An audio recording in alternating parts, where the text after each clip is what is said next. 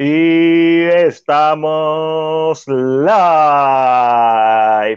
Hoy es viernes y ustedes saben lo que eso significa. Es viernes de Cine PR. Presenta el resumen de la semana. Ahora, desde Twitch también, porque Metaverse nos, picó y nos dijo, ¿verdad? Es para Twitch, eso también está en Stringer. Pues aquí estamos, estamos en Stringer también metiéndole masacombe. Así que, Corillo, Ustedes saben quién yo soy, yo soy Mac de CinePR, a mi lado está Angelo Davis, está ahí subiendo las fotos del episodio. Saben que nos puedes conseguir en todas nuestras redes sociales. Si nos estás viendo y te gusta nuestro contenido, dale share a este podcast. Ya nos escribieron por aquí, que nos escribió por aquí. Ángel Esteban Serrano, del podcast de 10 a 15, uno de mis podcasts favoritos. Déjame cambiar esto aquí, papá. Y saben que nos puedes conseguir también en YouTube. En YouTube. Este, estamos, estamos pesados en YouTube. Esta primera semana de octubre, este, subimos reseña de Alien. Subimos reseña de The Thing. Subimos reseña de Nightmare on Elm Street. La semana que viene estrena Chucky, la serie de Chucky. No te preocupes, la semana que viene tenemos reseña de Child's Play tenemos un Child's Play slash Shocky en tres minutos o menos, donde te vamos a explicar todo lo que tienes que saber de la franquicia en tres minutos o menos. También, que subimos a YouTube, reseña de Venom, que vamos a hablar ya mismo de Venom, con spoiler, pero también tenemos final explicado en donde te explico. No, no por encimita, no lo obvio. Todo el mundo sabe lo que significa el final, la escena final, pero esos pequeños detalles de la vida, te los explico en YouTube. Ah, hoy salió el juego Metroid Dread. Te tenemos cubierto en Cine PR, te hablamos de videojuegos desde una perspectiva cinematográfica. En, esta, en este video de Story Mode te hablo sobre el primer juego, Metroid 1986, y la película que lo influenció. Pista, fue Alien. Pero te hablo a detalle, las influencias, dónde sacaron, quiénes lo hicieron. Glory, saluda aquí desde Facebook. Así que el corillo que nos está viendo, comenta, dale like, dale share a este podcast, porque gracias a ustedes que podemos subir. Si no te has suscrito a nuestro canal de YouTube, suscríbete a nuestro canal de YouTube. Ya viste todo el contenido pesado que tenemos. Ah, nadie te puede decir eso. Además, ahora todo el mundo está con Squid Game. Tenemos a la eminencia del K-Drama, Puerto Rico, Angelo David. Angelo, Angelo. Saludos, saludos. Tu momento. Hello. Siempre hace, a mí, ahora es el momento de yo brillar. Mi gente, hace dos semanas pasadas, hace dos semanas, hace dos sábados atrás, no hablé de Squid Game, aunque ha salido porque no voy a tener el tiempo, pero mañana, mañana le toca a K-Drama con Angelo hablar de Squid Game. Así que si a usted le gustó, le interesa saber qué pienso, si es el mejor K-Drama que he visto este año o no, mañana le voy a contestar. Mañana le voy a contestar. Hoy no, hoy no. Hoy no voy mucho de Squid Game. No, ¿para qué? Si mañana es que se habla de Squid Game.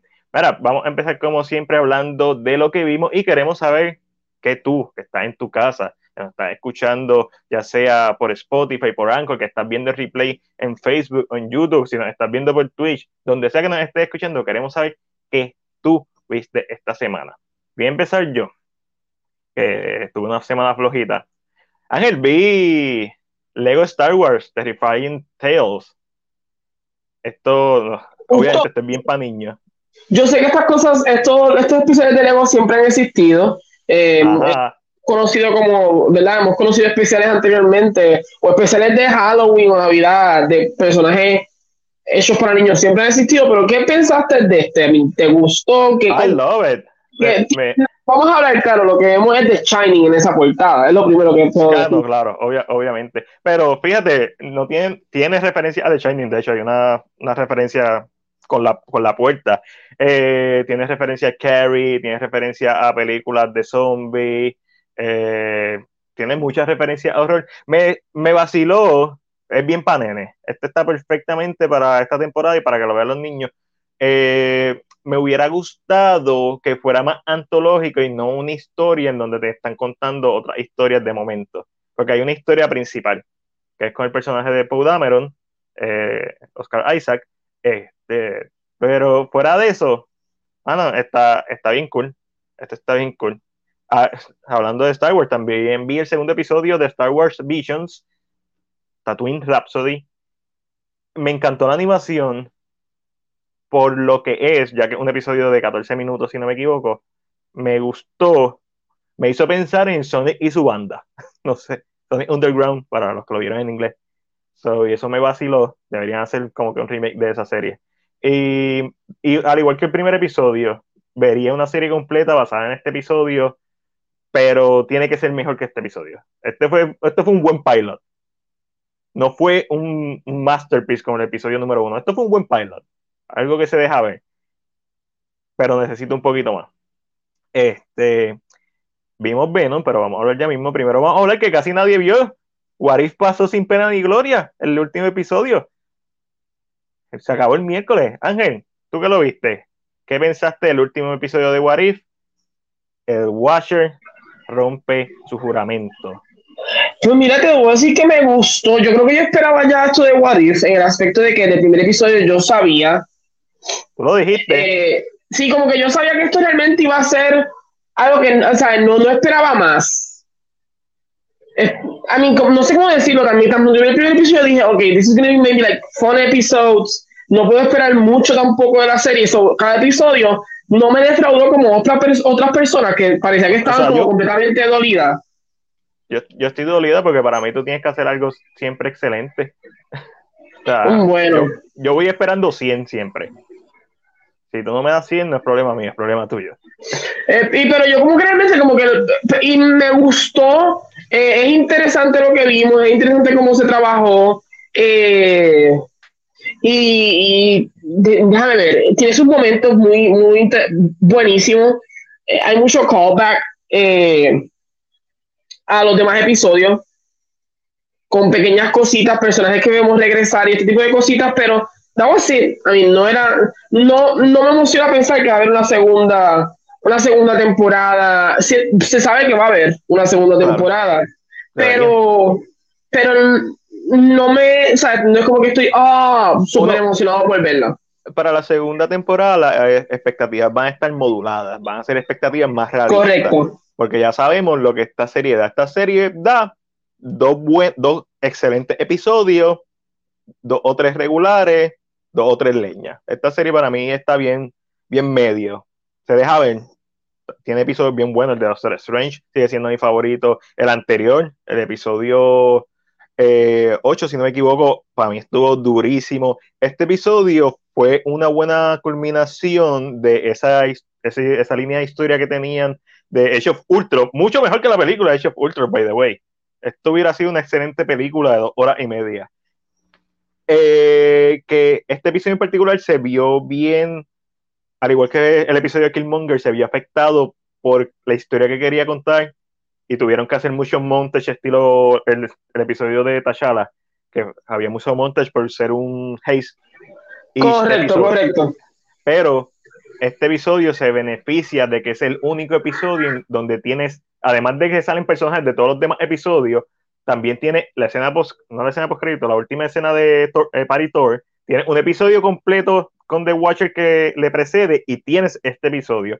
Los callbacks visuales a diferentes películas dentro del MCU están en la madre, tienen, tienen, sí, eh, tienen First Avengers, no tienen, ah, The Winter Soldier, tienen The Avengers, hay muchos callbacks visuales cuando hacen la toma de los Guardians of the Multiverse, que es la misma toma de Nueva York, está en la madre. Eh, quedaron a deber con el personaje de Gamora. Su historia me parece totalmente genial e interesante. Una Gamora que mató a Thanos. no, Pero no sé si escuchaste la noticia de que supuestamente ese episodio estaba grabado, pero se tuvo que cortar. ¿Por qué? y se dejó para la segunda temporada. Hay una, yo leí recientemente que la, productora estaba hablando y por alguna razón le dijeron, no, mira, ¿sabes qué? Van a ser solamente nueve episodios. Hubiera sido nice que hubiera sido diez. Hay que ver la calidad de ese episodio en particular para saber por qué lo cortar. Porque para mí que fuera nueve no, funcionó. No te creas, se siente súper raro de momento. Se siente súper raro de momento esta idea de que todos los, hemos, de todos los personajes que están, conocemos su historia. Pero digamos ahora como que ah, y súper interesante que vemos a Iron Man con ella, o sea, con su saca. Y yo, ¿qué pasa aquí? ¿Dónde está la historia de esta gente? Y se, y se siente, después de haber leído lo que leí, se siente Y viste que el traje de Iron Man tenía como que las runas de, de Thor Ragnarok. Correcto. El donde está este Jeff Gordon. la idea es que supuestamente él cae en sacar. Él es el champion de, de o sea, de, ahí. Pero siento como que todos, todos, estamos, todos tenemos backstory para todos, pero de momento nos presentan esta Gamora que we don't know. What the hell does it mean? Donde tiene una, un arma de su universo que realmente destruye Infinity Stones. Y yo, wow, esta historia está what happened? Hasta que leí recientemente, creo que fue los otros días, que había sido eso. Había sido que eh, tuvieron que cortarse, sacar ese episodio, está grabado, pero si no sacarlo. Hace sentido, mucho sentido eso. Mira, Gloria escribe ya el último episodio de la serie de Marvel, me gustó cómo lo llevaron. Sí, a mí también, es, es de los mejorcitos entre muchos que son decepcionantes y otros mediocres, eh, pero, mano, Killmonger, no sé, lo han puesto tan ni tan ni tan malo en esta serie que se ve caricaturesco, uno de estos villanos que tiene bigote y, y tú sabes, se verá con el mostacho, pues, no sé, no me gustó cómo trabajaron esa parte de, ese personaje y, fue bien obvio lo que querían hacer. Eh, ah, fuera de eso, excelente episodio, me gustó un montón, buen cierre, no el mejor episodio de la serie, ni está cerca de serlo, pero por acumulación creo que valió la pena. Pero vamos a hablar de Venom. Vimos, por fin vimos Venom, Maximum Carnage, el sábado pasado. Eh, Corillo, ustedes decidan, el público, si la han visto o no la han visto, pero déjanos saber si, la, si hablamos con spoiler o sin spoiler. Vamos a empezar bajito, vamos a empezar sin spoiler, ¿verdad? Para, para que dé tiempo a ustedes a decir no, no spoiler, ustedes mandan. Eh, Ángelo, ¿qué te pareció Venom Let There Be Carnage? Pues me la disfruté. I mean, it was fun. Uh, eh, yo no tengo mucho apego. No sé si recuerdan que la semana pasada ya mencionó que no he visto Venom 1. Todavía no he visto Venom 1. Sé lo que pasa en la película, pero no la he visto. Eh, um, no fui con, con, ninguna expectativa de haber visto la primera o no. Pero, ¿qué te puedo decir? Eh, fue fun, esperaba más de algunas cosas, esperaba más de, del personaje de Shriek, por, ejemplo, como que esperaba, no, no sé eh, si el personaje era necesario en la película. No lo era. Eh, como, que, como que siento que desperdiciaron, sé por qué está, claro. pero siento que desperdiciaron realmente el personaje también, como que... Totalmente. El personaje y a las tres. Yes, yes, que ella hace un trabajo espectacular. Que no te creas, viendo en la película me hace pensar que ella puede ser una ella puede hacer la versión de la de Payasos de Caribbean. Ah, sí.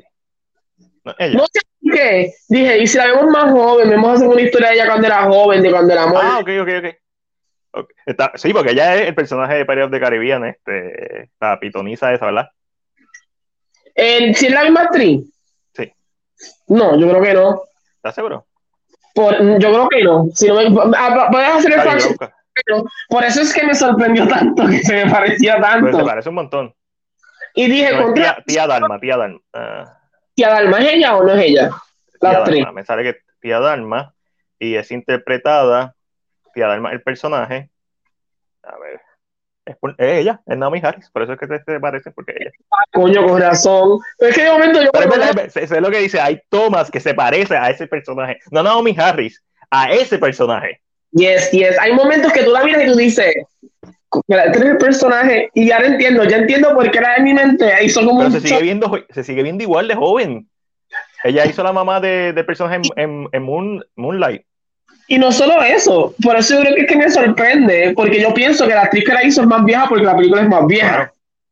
y es tan joven que dije, me, y, wow, a ti me dio en shock ahora con eso, pero realmente la veía y pero siento que la desperdiciaron. Además de eso, la escena post crédito muy interesante. Ya yo, lo ya, ya la conocía, así que no, no, fue una gran sorpresa. No veo a nadie comentando si podemos decirle spoiler o no. Vamos a zumbar spoiler si ustedes no nos dicen nada. Esto es como que la opción default es que vamos a hablar con spoiler. Si ustedes nos dicen no hablen con spoiler, no hablamos con spoiler, pero opción es con spoiler. Cuando yo empiezo a hablar, nos vamos full.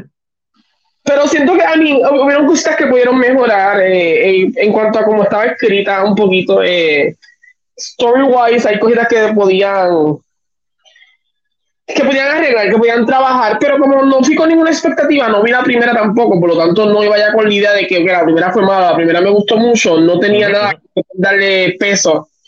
Me la disfruté y creo que la vi contigo, so, como que al verla con alguien que sabe tal vez y me cuenta y me da, eh, hay como un, feedback entre lo que estamos viendo, ah, it was fun. I mean, but no la volvería a ver, déjame aclarar eso. It, was super fun. Eh, mira, aquí Javier nos escribe ¿qué piensan del trailer de Resident Evil? No me convence todavía. Vamos a hablar de eso ahorita. A mí sí me convenció. Este, y voy a explicar por qué me convenció ahorita. Y voy a explicar lo que no me gustó también, que básicamente el casting del personaje de Leon es Kennedy, que nunca me ha gustado y, y, whatever, pero ya mismo hablo de eso. Eh, una película súper graciosa, me hizo reír un montón, sobre todo por la interacción entre Tom Hardy y Venom, entre Eddie Brooks y Venom, eh, cosa que vimos un poco en la primera película, pero esta película lo vemos full y es hilarious, esa parte de freaking encantó de la película, eh, el casting de Woody Harrelson como Claytus Cassidy es un casting perfecto porque él hizo Natural Born Killer, este, fuera de ahí, mano, es una película graciosa. Esta película debió ser R, sobre todo por la escena post crédito, que ya mismo vamos con spoilers sobre eso. Eh, la, película empieza con esta escena estilo horror, con un tono bien horror, y de momento gira en esa misma escena y se convierte bien sapi, en, un romance bien innecesario y sapi, porque nos tratan de humanizar el personaje de, de Carnage, que sí, en los cómics ella es la novia de él, pero ¿para qué lo intenta humanizar? Ya vi Dexter. Si quiero ver un asesino humanizado con pelo rojo, veo Dexter. No veo, no quiero ver Carnage. Entonces, es una humanización que nunca va a ningún lado porque la película no se toma en serio a sí misma y la película no sabe qué hacer con su historia y lo peor que tiene es que no tiene ningún tipo de impacto a, diferencia de la primera. La primera tiene más impacto. Yo no sé en qué. Es una película más corta que la primera, sobre el pacing es más rápido, es más graciosa que la primera, So, mucha gente va a decir que es mejor porque la hizo reír más, y yo puedo entender eso, pero para mí no es mejor película porque la historia es bien leña, está mala. para mí esto es un trashy movie que, podemos, que se puede ver. Es perfecta para ver en el cine, con tus amistades, con tu pareja, eh, no necesariamente comprar. Yo estoy pensando si la voy a comprar o no, porque yo tengo la primera, aunque yo no soy un completionist, no siento ahora mismo no siento la necesidad de, de volverla a ver o de comprarla fue, fue una película que narrativamente fue bien decepcionante. Andy Serkis no tiene ningún... Hizo una película, como diría Ángel Esteban Serrano, esto es una película. tiene su principio, su medio y su final, pero no, no tiene ningún tipo de personalidad más allá de Tom Hardy, un fino bien soso. Es gracioso. Una película más del montón. So, es bien trashy. Yo esperaba que fuera trashy porque la primera lo es, pero es demasiado trashy, es demasiado. Es too much. Eso sí, me gustó que hicieran muchos callbacks a la primera película. Sale la señora Shan. O sea, hay partes que son divertidas. Otra vez vemos el personaje de. de ay, Michelle Williams con su, con su ahora prometido. trabajaron muy bien, pero una película que, le, que carece y probablemente esto es culpa del estudio, no necesariamente de Andy Serkis, pero carece de impacto narrativo, carece de desarrollo de personaje. Hay una parte donde al final eh, Carnage, casi específicamente le dice como que, mano, yo estoy encaronado contigo porque yo te conté mi historia, mi vida, y tú dejaste las partes que me humanizaban. Eso hubiera hecho sentido que lo explicaran durante la película y que el personaje de Eddie Brooks estuviera en un arco de redención en donde mano, al final yo voy a escribir tu historia como es, aunque te comí la cabeza, whatever. No, no importa, no le importa el personaje de Eddie Bruce, por ende, a mí no me importa el personaje de Cletus Cassidy, por ende, a mí no me importa la historia de esta película. Película floja. wow, eh, wow. Sí. Y, y, es una película que me da disfrute y me hizo reír un montón, pero debió ser más. Este, es lo mismo que pasó con Wonder Woman, como analizar el personaje de Chita. Wonder Woman es otro desastre de película. 84 es un desastre de película. Esa película no. Eso es lo que pasa cuando Warner Bros. el estudio mete las manos donde no las tiene que meter. Eh, vamos a hablar de, la, de los hints y la escena post crédito. Primer hint que te dan al principio de la película, cuando se están llevando a Shrek a Ravencroft, ella le dice, ah, me van a meter a un lugar o te vamos a llevar a un lugar donde hay más gente como tú. En los cómics y en esta película, Shrek es un mutante. Por ende, en el Venomverse existen los mutantes. Otro hint, el detective Mulligan, cuando descubre que existe Ravencroft, dice, ¿cómo es posible que esté en una institución en la que no hay documentación, la policía ni el FBI sabía que existía? O sea, él no sabía que existía. Por ende, eso significa que los mutantes en este mundo existen, pero no, el ojo público no sabe que existe. O sea, la gente no sabe que existe. So, eso es otro hint. Eso podría significar eh, que los mutantes en el NCU o están ocultos de la misma manera o van a venir de otro universo. eso es lo que podemos pensar, porque podemos pensar eso por la escena post crédito. Pero, además de eso, tenemos al final que uno pensaría que el detective Mulligan está muerto. Eh, no, está vivo. Y vuelve a decir lo que dijo Seafree, que es un logo que no tiene nada que ver con, con los cómics de Marvel, yo busqué la información y son dos personajes de Marvel, uno de los años 40, que es un soldado, y el otro personaje es Thor. Thor, o sea, un alias de Thor. So, no. Si Free le dice como que monstruo, este mundo está lleno de monstruos, y vemos a el detective Mulligan repetir esas palabras y los ojos le brillan. Ok, aquí hay dos cosas yo no sé si tú te diste cuenta, pero el personaje de Naomi Harris, Shriek, también el ojo que tiene ciego, como que le brillaba azul. Pero en un momento de la película se ve como que violetoso. Ya para el último acto. Y eso nunca lo entendí. Al personaje de, de Detective Mulligan al principio le, brillan los ojos azules, al principio no, al final le brillan los ojos azules. Y yo dije, ah, pues es un mutante. O salió una mutación. Lo cual no hace sentido porque los cómics es un mutante. Los cómics es el primer host de Toxin, el hijo de Carnage. Por ende, en el, en el linaje de Venom, el symbiote más poderoso, más fuerte. Y es un symbiote bueno, actually. Tiene instinto asesino como Carnage, pero es un symbiote bueno porque el detective Mulligan lo entrenó para que fuera bueno. Y so que tenemos la posibilidad de ver a, Toxin en una tercera entrega de Venom, Standalone. Eso es lo más probable. Yo me voy si yo tuviera que adivinar por la forma en que le brillaron los ojos, que nunca la vimos, nunca hemos visto a Eddie Bruce que le hayan brillado los ojos así, nunca hemos visto a Kratos Cassidy que le hayan brillado los ojos así, por esa forma en que le brillaron los ojos, yo pienso que podría ser anti, ella anti-Venom, o anti-Venom o en anti-Venom.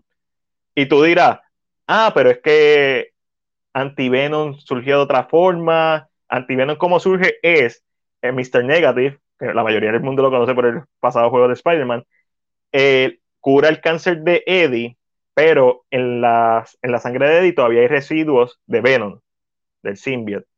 Y esos residuos se meten dentro de las células blancas de Eddie. Y hacen que, eh, y básicamente que nazca este nuevo mutante, anti-Venom, que es un mutante que tiene muchas, eh, además de muchas cualidades de Venom, también como que su especialidad es que sana. Tiene muchas habilidades de sanar, incluyendo, ¿verdad? Cáncer y cosas así, enfermedades a la muerte, este, incluso. Eh, so, para mí, la gente Mulligan, y lo escucharon aquí primero en CinePR, porque nosotros no somos como otras páginas que publican un cojón de cosas de, de cómics, pero no saben un carajo, simplemente me hacen el Google Research y ya. Solo, también nosotros lo hacemos. O sea, no, no, se crean que esto es, eso es una herramienta, pero que es un esfuerzo flojo ah, lo primero que leo, ah, eso es lo que pongo y, y esa, es mi, esa es mi tesis. No, aquí dice, nos vamos a fondo, nos vamos duro. y hacemos teorías como es. Toxin es, la el más probable, Agent Antivenom sería mi apuesta. Eh, los dejo con esa. Además de, después tenemos la escena post crédito en donde claramente eh, Eddie está en México. Lo vemos viendo una novela mexicana en un cuarto y Venom le, dice que le, que le tiene secreto, que le dice que tiene conocimientos de millones y millones de años. Eso es claramente una referencia Nu al dios de los symbiotes. Y ese debe ser el endgame de Venom como franquicia, si es que ellos quieren tener su, su franquicia de Venom Live. Porque después de Carnage, ¿qué va a hacer? ¿Qué es lo más grande después de Carnage? Es Spider-Man. Y ya Venom está en el MCU. Porque cuando Venom le va a mostrar el conocimiento, empieza a pasar una jodienda estilo Doctor Strange, que probablemente fue Doctor Strange cuando está haciendo el hechizo este en, No Way Home. Y de momento él está, está en una posibilidad de cuarto y ahora está en el mismo cuarto, pero parece un cuarto de hotel. Bien brillante y todo, porque el NCU, el NCU tú sabes que es bien alegre todo. Pero entonces en la televisión sale J. Jonah Jameson hablando de Spider-Man. Y ahí vemos, uh, y ahí hacemos el primer crossover. So, además de que Morbius, también sabemos que en el trailer de Morbius sale eh, sale Michael Keaton. So, podemos entender que no solamente Venom brincó de universo, otros personajes brincaron de universo, posiblemente mutantes brincaron al universo. So, ahí está. Película mediocre, buena escena post crédito, predecible, pero ahí les tengo. En Anti-Venom o Toxin, eh, mutante en el Venomverse, posiblemente Morbius también se desarrolla en donde mismo se desarrolla Venom, mismo universo. Eh, y Endgame de Venom debería ser Nu, demasiado poderoso, demasiado cool ese personaje para. Ay, la próxima película de Venom debería ser R. Déjalo perder. Sí, sí, no. no. es un villano que puede ser el próximo villano de, la, de Avengers. ¿Quién? Eh, Null, puede ser un villano de, Avengers. Podría ser, pero yo pienso que ellos tienen otros planes. podría ser, fácilmente podría serlo. Pero es muy dark. Para mí es muy dark. Y aunque las películas de Venom son PG-13, yo no puedo seguir viendo a Venom PG-13. Se me hace difícil imaginar. para mí va a pasar como con Logan, que las primeras dos películas fueron PG-13 y la tercera, Alon se fue R. Dijo, nos vamos a despedir como es. Hacer algo más fuerte, hacer algo más. Con más impacto. Ya. Eso es lo que yo veo en el futuro de Venom. algo que quiero añadir. No, no, realmente estás mencionando son cosas que tú me habías hablado cuando estábamos en, eh, en el cine, cuando salimos. Eh, también una de las cosas que me dijiste fue específicamente eh, hablamos de los ojos, porque a ninguno le brillaba los ojos, eso era bien, eh, era como, era como un, un, glimpse a la idea de que, ok, esto es lo que significa, eh, es mutante entonces, eh, no es, tiene una mutación, fue interesante, fue interesante, pero como te dije, a mí yo lo encontré normal. Yo tengo Venom porque compré el paquete de, de la de Spider-Man, pero that's it. Pero pues, Ángel, ¿qué tuviste esta semana? además de Venom. Que yo vi, además de What If, eh, sigo viendo American Horror Story. Eh, las, eh, ¿verdad? Estamos en el, esto es un double feature, pero tanto ya estamos en la parte de los aliens. Debo decir que encuentro bien interesante en la serie de los aliens el pasado. Cuando caemos el presente no me mata. Mm. ¿Por qué? Por lo menos en este segundo episodio se sintió más. Ok, ok porque la, porque la parte de los de blanco y negro de la serie se siente como más conspiracy theory, se siente más como este tipo de cosas, y la parte de ahora pues se siente como que es el lo que va a unir todo al fin de cuentas, but no sé, no sé, me, encuentro más interesante, me encuentro mucho más interesante la parte en blanco y negro que la parte a color, está, me está gustando lo que está pasando, este, así que no, veremos a ver. I'm just hoping que no se dañe, eh, que, que, no, como que no se pierda o que no se enfoquen tanto en el presente y se queden en el pasado, porque realmente es lo que yo siento que es el, el, el como dicen, el último clavo en la, en la, en la caja de muertos. So, siento que si se mantienen ahí va a funcionar súper bien. Eh, que se, y, en este, y claro, en este segundo episodio se enfoca mucho en eso. Están bastante parte del tiempo en el pasado. So it works out. Eh, pero let's see. I don't know. A mí, si alguien que lo está viendo, me puede dejar saber por ahí. Eh, también estoy viendo, como Matiel puso ahí ahora mismo, eh, White Woman Q. Estoy viendo la Season 2 específicamente. Eh, porque la primera temporada pues nunca la había visto. Esta la estoy viendo porque realmente pues sale Lana Parrilla, que es la actriz de Once Upon a Time. Y nada, trata sobre... Tú entenderías que, ¿verdad? Son mujeres que son asesinas, pero realmente no tanto si no es que Dave Dabo en el asesinato, por decirlo de esta manera. Eh, nada, si te gusta Desperate Housewives, si te gustó Devious Mates, es una serie que es para ti, es del mismo creador, por lo tanto tiene ese mismo vibe. Eh, es súper interesante, es antológica. La primera temporada fue fueron tres mujeres distintas. Esta, esta, segunda temporada es una historia completamente diferente. Eh, así que es refreshing, la ayuda suficiente a que entonces, ay, pues estos personajes ya no me gustan, pero vamos entonces para otros personajes. Está cool, está en Paramount. Eh, tuve que poner un VPN para verla, pero. Claro, porque Paramount Plus soquea y aunque dice que está en Puerto Rico, realmente no está. Tienes que poner que está en Estados Unidos para verla. Bien. El otro drama, esto, ¿verdad? Esto, como pueden ver, esto es un K-drama. Eh, eh, mañana, además de hablar de, de, Squid Game, vamos a estar hablando también del drama Missing the Other Side. Eh, la narrativa del drama, ¿verdad? Missing es este hombre que por alguna razón se encuentra con un pueblo que no todo el mundo ve. ¿Cómo que no todo el mundo ve? ¿Están ciegos? No, no, no. Vamos a decirle, solamente en el drama hay dos personas que ven el pueblo, nadie más lo ve. Okay. Eh, y cuando eh, vamos eh, adentrándonos un poco a la historia, nos, nos percatamos que esto es un half, un, un, un half, half house. o una casa a mitad del camino, como pudiéramos decirle. Okay, en este lugar están todas las almas de las personas que se han perdido en Corea. Oh, nice. Han encontrado su cuerpo. Mm, interesante. Por, eso se llama Missing. Eh, es interesante, tiene sus momentos lentos, sus momentos un poquito difíciles. Este, claro, pero como todo K-drama, lo único bueno que tiene esta serie es que tiene dos episodios, por lo tanto, mm, el problema del episodio 13 no se siente tan fuerte cuando sucede, porque there's no way. Ok. Es como que hay, hay, hay más que sacar. Un problema que tengo, bueno, estoy hablando mucho, pues lo voy a decir mañana. Un problema que tengo es que al final lo sentí bien rush, a las millas. Como que no mm. hicieron hacerlo a las millas y yo, ¿qué pasó? Tenían tiempo para hacer todo esto un poquito antes, pero es bastante buena. Eh, como menciona Glory, va a tener una segunda temporada, no con los mismos personajes. Entiendo que va a ser como que la narrativa de, porque en el mundo siempre hay gente perdiéndose, por decirlo así. Sí, sí. Eh, con esta misma narrativa y el final, lógicamente, termina como, como there's an open door. Oye, ayer, comentando sobre Yakuza Princess, que nos está escribiendo que la vio, no la gran cosa, pero muy entretenida película de acción y sangrienta. Yo vi el trailer y, y, el poster, obviamente sabemos que está en Caribbean Cinema, y siempre hay algo de la serie que he encontrado que está off. En cuanto al trailer, solamente, estoy hablando de Yakuza Princess, no la serie, la película.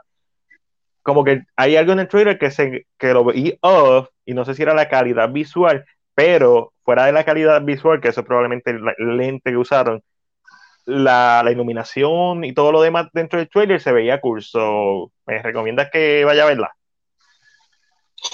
un poquito más, porque te gustó? Profundiza. He visto cosas, pero como que no sé nada más y dije, eh, maybe, maybe not. Eh, claro, lo próximo que he visto, como Matiel pone ahí, estoy viendo Grey's Anatomy, como ustedes saben, yo soy, ellos me criaron, eh, ya han comido casi toda mi vida, por lo tanto no puedo dejarlos así. Eh, esto es como un hijo que tal vez tú no querías, pero pues le cogiste cariño, so what you gonna do? Este, así que Grey's Anatomy eh, para mí es, ese pedazo de familia que me da confort, pero no todo el tiempo quiero aceptar que son familiares míos. Como que los quiero mucho, pero wait, que nadie sepa que tú eres familia mía, ¿ok? Just Keep at bay. Eh, nada interesante, siento que están bajando un poquito más al They're trying to regresar a lo que era Grey's Anatomy antes y para el próximo episodio, ya. Y para el próximo episodio, que es el episodio 3, regresa la mamacita de Addison Montgomery, que la conocemos porque es esposa de, de Papichulo de Derek, así que estoy ready para verla porque es que me hace falta. So I'm, I'm in, I'm in for this. También vi, creo que hay otra cosa más, ¿está por ahí o no está por The Mass Singer, no, no puse fotos, no me interesa. The Mass Singer, que ustedes saben que lo estoy viendo, porque obviamente yo no tengo tiempo. ¿Qué más Singer? ¿Qué es The Singer? Mass Singer es una competencia originalmente. Mass Singer, Mass Singer. Eh, Mass Singer es una competencia originalmente de Corea del Sur. Ajá. Eh, ¿verdad? Y la base, la base de la competencia es que van a haber artistas, sean influencers, cantantes, actores, eh, periodistas, reporteros, detrás de un disfraz y cantarán. So, tú adivinas quiénes son. A veces cantan malos. A veces no, no es que canten malo malo, pero tú sabes que no son cantantes. No, ok. Eh, pero es entretenido, claro. Siempre están diciendo los nombres del tío. Los otros días dijeron ¿Alguien la está viendo? Ah, no importa. Siempre se lo digo. el, el, actor dijo, eh, porque dan Cruz, dan este como Cruz, y la persona dijo, ah, yo reemplacé una película de Arnold Schwarzenegger. Y todo el mundo, Bruce Willis, super artista grande, y de momento cuando se quitó la máscara, porque lo sacaron esta semana, era Larry the Cable Guy. Wow. Wow. Which, yeah, I mean, me gusta el de México. Existe en todos lados, está en México, está en España, está en todos lados ya. Es, es como todo. Los coreanos lo, lo, hace y después el resto del mundo lo, lo coge. Lo sigue, yes. Así que eso fue lo que dijo, porque lo iba a nada, yo creo. Wait, let me think. Let me think. No, pusiste nada más en el libreto. Ay, pues no, pues no voy a mandar. Mira, pues entonces pasamos a lo comprar o lo vende, pero primero queremos anunciar que este año se celebran 15 años de Luzca Fantastic Film Fest, el único festival en Puerto Rico y en el Caribe que celebra el cine fantástico, fantasía, horror, anime, eh, comedia negra, películas internacionales, películas locales, competencia de cortometraje y tras que todo eso este año se une a Cine Campus para dar un montón de talleres. Antes que digas la noticia, no sé si han ido al cine, eh, se, va a estar presentando en el Luzca Film Fest Harry Potter and the Deadly Hallows 1 y 2 corridas en una misma tanda. What? Potterhead. Hay que, hay que poner eso como que ahí Potterhead a leer bien grande en Cine PR porque yo creo que la gente no sabe. Parte 1 y parte 2 porque eh, yo me enteré en el cine porque todavía no, lo habían anunciado directamente en su página, pero en el cine sale parte 1 y parte 2 de Hallows completamente en una sola tanda. Y para los fanáticos de los musicales, que le dije a Matías que por favor, que por favor, yo quiero estar en Puerto Rico para cuando suceda, es Mulan Rouge, el musical que van a estar dando. Así que. Durísimo. Y siempre hacen actividades dentro del musical. Eso es lo cool, porque es un festival y es como que es diferente. El año antipasado, ¿verdad? Hicieron Grease, anterior a eso hicieron The Greatest Showman, o The Greatest Showman lo iban a hacer el año, whatever. Este, han hecho eh, Rocky Horror Picture Show, o sea, la gente de Luzca es otro nivel. O sea, esto va a estar del 20 al 27 de octubre en Caribbean Cinema, creo que es Plaza Guaynabo. Así que no se lo pierdan. Y también está la parte de Cine Campus, que va a ser los talleres, y no tienes que ser estudiante de cine. Si tú te apasiona el cine y quieres aprender, o tienes, quieres hacer un cortometraje, o quieres meterte dentro del mundo del cine, como lo que sea, ve a esos talleres porque ahí hacen networking. Y además de que aprendes. y esos talleres son para todo el mundo. La gente piensa que Cine Campus es solamente para estudiantes. No, es para todo el mundo. No es nada más importante que tú hacer networking, conexiones, conocer la gente y, crear este eso si te gusta. Ya saben. y si van, los que nos podemos ver, nos damos un coston. Sí, y no es, mira, no, saber hacerlo, es conocer a quien sabe. a mí una vez me mucho tiempo. Hace, ya sí, espérate, déjala ahí, no te preocupes, tienes que. Si quieres ser parte del equipo de Luzca, se necesitan voluntarios. So, comunícate con Luzca, vayan a, a, la página de Facebook, tienen Instagram, comuníquense con ellos. Pero, pero eh, siguiendo la, línea de lo que dijo más bien, hace mucho tiempo una persona a mí me dijo, no es a quien tú conozcas, es quien te conozca a ti. También. So, llévate eso en el pecho. Siempre, siempre llévate en la cabeza, porque qué mejor cosa que no es a quien tú saludes, es quien te vea y te saluda a ti primero sin tú hacer eso dice mucho. Así que. Bueno, también está el caso en que saben quién tú eres, pero son unos huele bichos y envidiosos. Dos o tres por ahí de, esta industria. No el corillo que está aquí siempre con nosotros, son otros. Ay, señor, está Dios tirando, mira, petardito, mira, venenito por ahí por abajo. Más bien, pero hay otra noticia muy importante de Puerto Rico. Cuéntame qué. mira, eh, se está desarrollando un cortometraje de fantasía y horror llamado, como pueden ver ahí, Matadero el cortometraje escrito eh, y será, fue escrito y será dirigido por el cineasta Iván Velázquez con producción de Gustavo Rodríguez y Raúl Abner Samra, a quien tuve la oportunidad de entrevistar este, recientemente para Luzca. Esas entrevistas van a estar saliendo, o clips de esas entrevistas van a estar saliendo ya para la semana que viene, quizás, o la de más arriba. Eh, Súper buena gente. El corto formará parte de la segunda edición de de la cartelera, un evento de estrenos de cortometrajes nacionales producidos por Filmes Casa, que es la casa productora de, de Raúl. Puede aportar, y hay varios cortometrajes de Raúl que van a estar saliendo en luz, de, de Filmes Casa. Puede aportar al desarrollo de este, de este proyecto a través de su link en Indiegogo, donde podrás seleccionar cuál first quieres, o sea, que cuánto quieres aportar. Eh, y esto es como un intercambio. Si depende de lo que te deportes, pues te lleva algo. Puede ser un agradecimiento, puede ser un agradecimiento especial, puede ser un título de productor, etcétera. Tienen que meterse y o también pueden donar a través de ATH Móvil al 787 415 6343. Déjame repetirlo, 787 415 6343. Una vez más, para los de atrás, 787 415 6343 estamos. Siempre en CinePR tratamos de, ¿sabes? Lo que está, lo que está pasando aquí hay que... Que, que apoyen, le den foro. Es decir, ah, ustedes nunca saben, mira, un pesito, pues claro, un pesito, todo ayuda, todo ayuda. Ustedes no, apoyen el cine local. Eh, de la misma manera que van a comprar y ven, ¿verdad? Y esto no es algo sé que sea malo, apoyen el cine local de la misma manera que van al cine y, y consumen cine de otros países apoyen también lo local porque, ¿verdad? Eso, eso, hay un orgullo dentro de eso. Pero ya terminamos con las noticias. Así que más bien, vamos para la noticias de aquí, ¿verdad, está. Vamos para lo comprado lo vende. Mm, Mira, mm.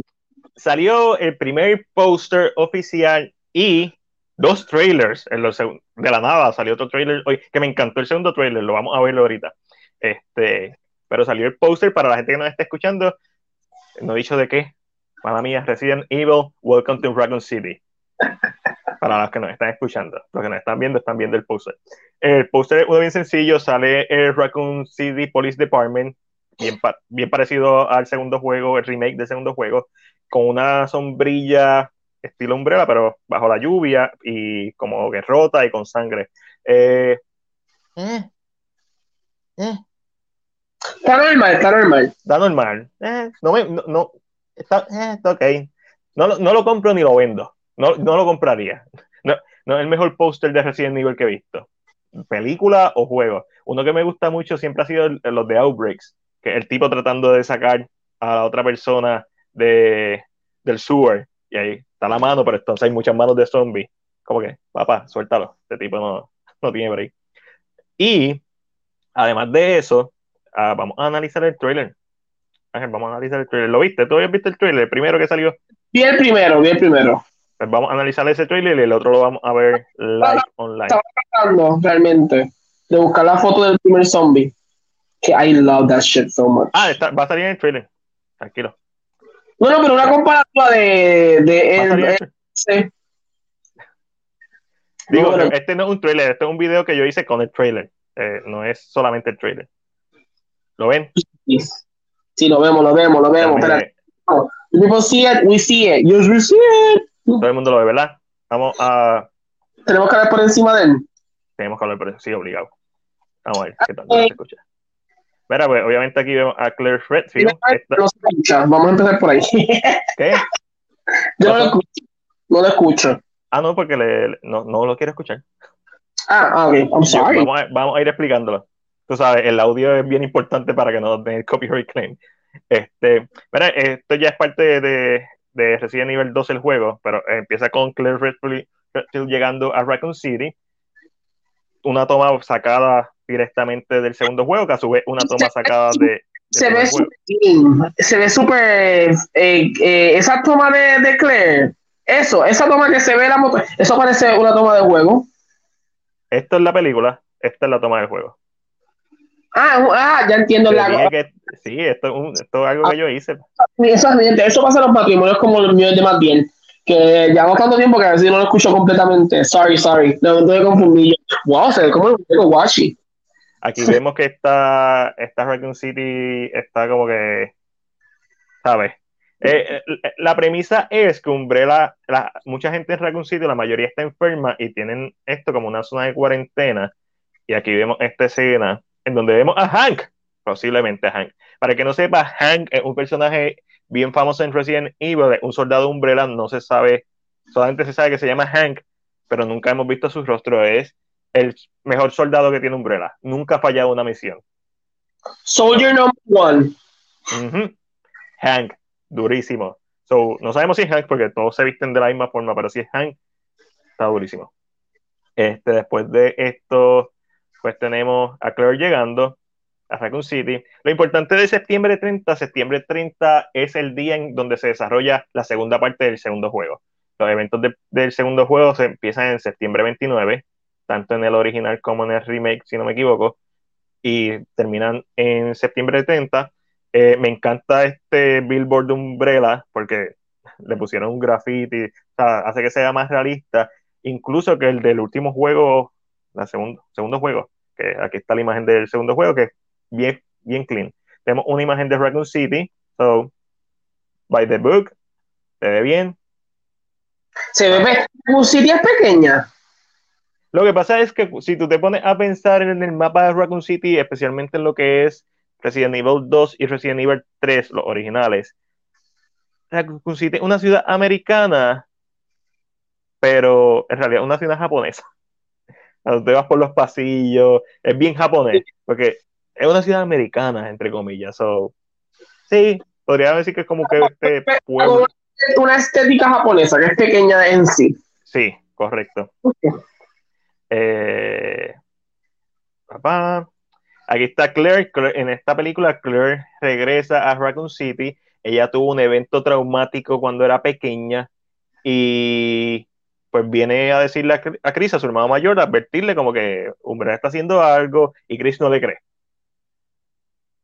Aquí la vemos en, lo que parece ser la estación de policía con Leon Kennedy. Entonces ya le está enseñando estos videos de un conspirador que un personaje original se llama Ben Whatever.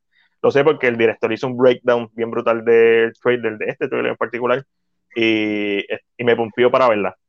Este, so, van a cambiar la historia, esto es una adaptación, no esperen que sea exactamente la misma historia de los juegos, porque esta historia va a estar, el primero y el segundo juego, esta toma me encanta en, una sola historia. Por ende, narrativamente tienes que cambiar cosas porque los eventos del primer juego se desarrollan en julio. Y después los del segundo juego se desarrollan en septiembre, eh, septiembre 29 y 30. Igual los eventos de Resident Evil 3, antes de septiembre 29, creo que septiembre 28, y después en eh, octubre es que termina Resident Evil Nemesis.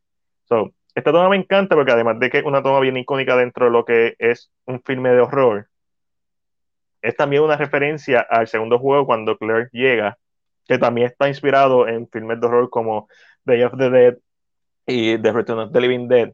Sí, estas tomas de pueblos vacíos, estas Legend, The Last Man on the Earth, este, etc. Aquí vemos una toma de eh, William Birkins, eh, que es el doctor que creó es el mío Mac, something. Correcto. Eh, es el Bison en la película de Chun-Li. Otra película de que no se debería hablar nunca. ok, es que esa es la horror story. Hace de okay. los presidentes y como que dije, wait, ¿es él? él. Este, este es el creador del G-Virus, que es el progenitor virus, que es un es diferente al T-Virus. El T-Virus es el que te convierte en zombie, es el Tyrant Virus. Eh, de ahí es que sale Nemesis y los Tyrants. El G-Virus es, una, otra mutación, es diferente. Ok, eh, ok. sobre el creador. Aquí cogiendo una clase de Resident Evil Commander porque yo no sé mucho de Resident Evil, vamos a ser sinceros. aquí vemos a Jill, que me encanta esta actriz. Me, me vacila mucho creo que es el personaje de Jill. Y vemos a, a este hombre que está haciendo de Wesker, muy joven para mi gusto. Pero, eh. vamos a ver, vamos a ver qué, hacen con él en la película. ¡Ey! Ahí vemos a Lisa Trevor. Wait, wait, wait. Ese, ese Wesker, el Wesker que yo conozco. Albert Wesker. Bueno, no, porque vendría siendo el Wesker de Resident Evil 1, que todavía no tiene los poderes. Pero, en Resident Evil 1 él es, él es joven. No, ya tiene cuarenta y pico años. Se ve joven, pero tiene cuarenta y pico años. Aunque, ¿sabes qué? No me molestaría la narrativa de que este Wesker era amigo de ellos y de momento se convirtió en el, en el antagonista más grande de la historia. Could work. No sé si el actor puede pull it off, porque él es el de Hombre la Academy. Mm, Correcto. no, no sé. Pero No si, sé. si la narrativa es esa de que sea friend primero y con el camino se vaya convirtiendo like in the big bad, ah, interesante. Pero el actor siento que no puede pull off a Wesker. No, exacto. Yo, estamos aquí juzgándolo sin verlo, pero estoy de acuerdo contigo. Va- o- ojalá que nos calle la boca. Por favor. Y, y que, y que sea con la pi. Perdón, perdón, eso no era. No, Ángel, I'm no, no, no se puede. Pero para cambiar el tema, ahí sale. Lisa Trevor, Thank que you. es un Lisa Trevor, que es un personaje icónico de Resident Evil, pero de remake. Personaje original de remake, que tiene una historia bien fucked up. Básicamente, con ella experimentaron desde que era niña. Este, hicieron muchas cosas con ella. So, es, un, es un villano, es, un- es una mutación del T-Virus. Eh, So- so- eso es una Tyrant. Eh, se podría decir, básicamente. Eh, No. Vemos un par de tomas. Esto es una referencia bien directa a lo que es Resident Evil 2, que van a estar viendo eh, un conductor de camiones que infectado. Eh, un poquito de CGI super heavy handed. Aquí lo vemos en el remake, que también es una copia de, bueno, un remake de la escena del, del primer juego, del juego original. O sea, Wow, Resident Evil sí. 2. Exacta, literalmente. Kind of, ya. Es exacto en el aspecto de que está el camión, vemos el camionero y se va a caer el camión. Wow. Aquí vemos a Chief Iron, que es el jefe de la policía de Raccoon City, que es un, en los juegos al menos, este, es malo, es un villano. Y lo curioso de esta toma es que parece que está en, ¿sabe? en el parking y en el juego 2, la escena de parking, si no me equivoco, es la primera escena donde salen los Cerberus. Y en la película parece ser que la primera escena es donde salen los Cerberus. So, me, me vaciló eso. Ahí vemos a un zombie atacar un piloto. Déjame darle un poquito para el frente. Este podría ser Brad Vickers, porque tenía la camisa amarilla. So, Brad Vickers siempre lo matan. Si no es Nemesis, lo mata otra persona. Este, so, ah. Noviembre 24, aquí vemos a Claire. Esto es los zombies en el portón de la estación de policía. Eh, Chris no le cree a Claire. Vemos Raccoon City es ahí. Ahí está Bigotito, a.k.a. Hippie Leones Kennedy. El casting no me gusta porque no se parece al juego. Eso no significa que va a ser una mala interpretación. Puede ser que haga una mala interpretación, pero su apariencia física, Va a ser- él va a ser buen papel porque ya lo he visto anteriormente. por eso.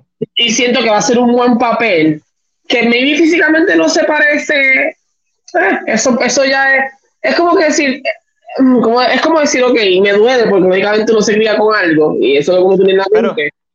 Pero siento Sí. que pull off más el papel que el mismo caso de Wesker, te lo juro. Sí, ellos lo que quieren hacer este policía novato, like, like super nerdy, medio hippie. Que cuando tú te pones a ver el, el primer juego original de Resident Evil 2, Era un polo es chiquito. bien, es bien, es bien inocente. Es bien inocente. Sí, siempre hay un guardia que es como que. Oh, sí, Bobolón. so, este es él en esta historia. Sí, en esta historia. So, no me mata el casting, pero al final del día, si el actor hace una buena actuación, para mí eso es lo que vale de, de la película. No si se parece o no. Obviamente, si se pareciera, pues eso fuera un plus, porque lo es. Honestamente lo es. Pero mira, Leon S. Kennedy salió en una de las películas de las 40 que tiró Paul W. Anderson. Y nadie habla de él. ¿Sabes por qué? Porque no fue un buen personaje, no fue ni un personaje, simplemente era un tipo que tenía el look demasiado grande, actually, para ser Leon S. Kennedy, pero tenía el look, el pelito, tenía el, el abrigo de Resident Evil 4, pero no fue ni un buen actor ni un buen personaje. Pasó desapercibido. So, whatever. Eso da exactamente lo mismo. Vemos un helicóptero, vemos, uff, el Spencer Mansion. ¿Qué Porque como les dije, esta, esta va a ser una adaptación de los dos juegos, o va a ser una historia que va a estar pasando la misma vez, parte del primer juego y parte de- del segundo. Y vemos eh, lo que es la famosa mansión Spencer. Este, me encanta la toma. Eh, en el segundo trailer expanden esta toma. Yo no sé quién es este personaje. Sé lo que le están haciendo. Pero se ve traumante. Esa no. Esa, esa, esa no. No, esa no no sé si es Lisa. No sé si es Lisa. Pero pudiera. pu- pu- ¿Verdad que pudiera ser ella? Puede decir como que una vez de maybe están haciendo otra vez algo. Para que sea más traumante la historia. Sí, podría ser ella. Y obviamente es, es Birkin quien lo está haciendo. Esta podría ser Cherry, que Cherry, sí, que es eh, una de las niñas que sale, la niña que sale en Resident Evil 2, pero para mí va a ser Claire. Van a sustituir el personaje de Cherry por Claire.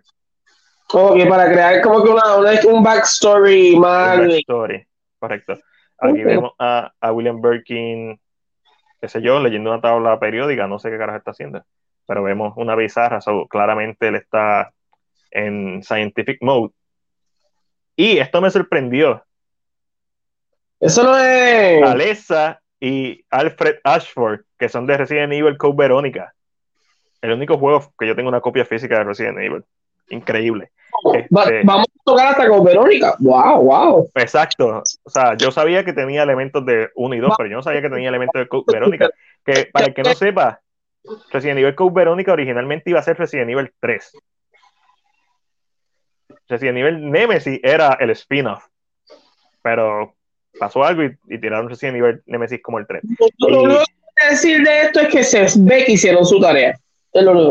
Correcto, correcto. So, automáticamente, o sea, si tú sabes del juego de verdad, no es que si eres un fanático casual o lo has jugado por encima todo, no, si tú sabes del juego de verdad, si tú estás sentado a, a estudiar el juego, te- a mí me sorprendió el trabajo que están haciendo, porque esto no solamente se nota que hicieron su asignación, sino que son fanáticos del juego y que están pensando en más allá.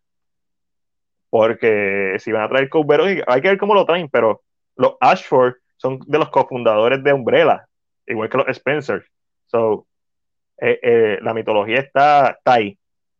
Y si tenemos que confirmar, por si, por si no eres fanático, aquí eh, te estoy enseñando parte del clip. Estoy quitando, quité cuando ellos cogen una libélula y le quitan las alas y después la tiran, qué sé yo, a un lugar y las hormigas se le empiezan a comer. Juego. Quité la, quité la parte de las hormigas, son hermanos gemelos y es bien creepy. Son clones, actually. Este, sigue siendo bien creepy. Entonces, tenemos esta imagen que es bien yalo. Este estoy, este estoy seguro que es Lisa Trevor, cuando, cuando niña. Ok.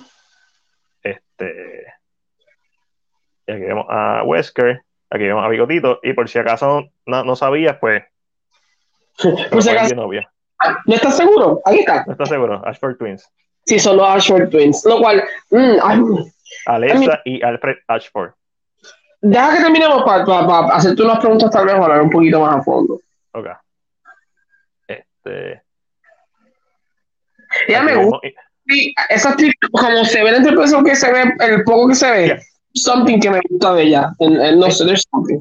Lo que fue Chris y Claire, yo creo que hicieron excelente casting con ellos dos. Son mis casting favoritos en cuanto físicamente parece el personaje. A lo mejor son las actuaciones más mierda de la película. Vamos a ver.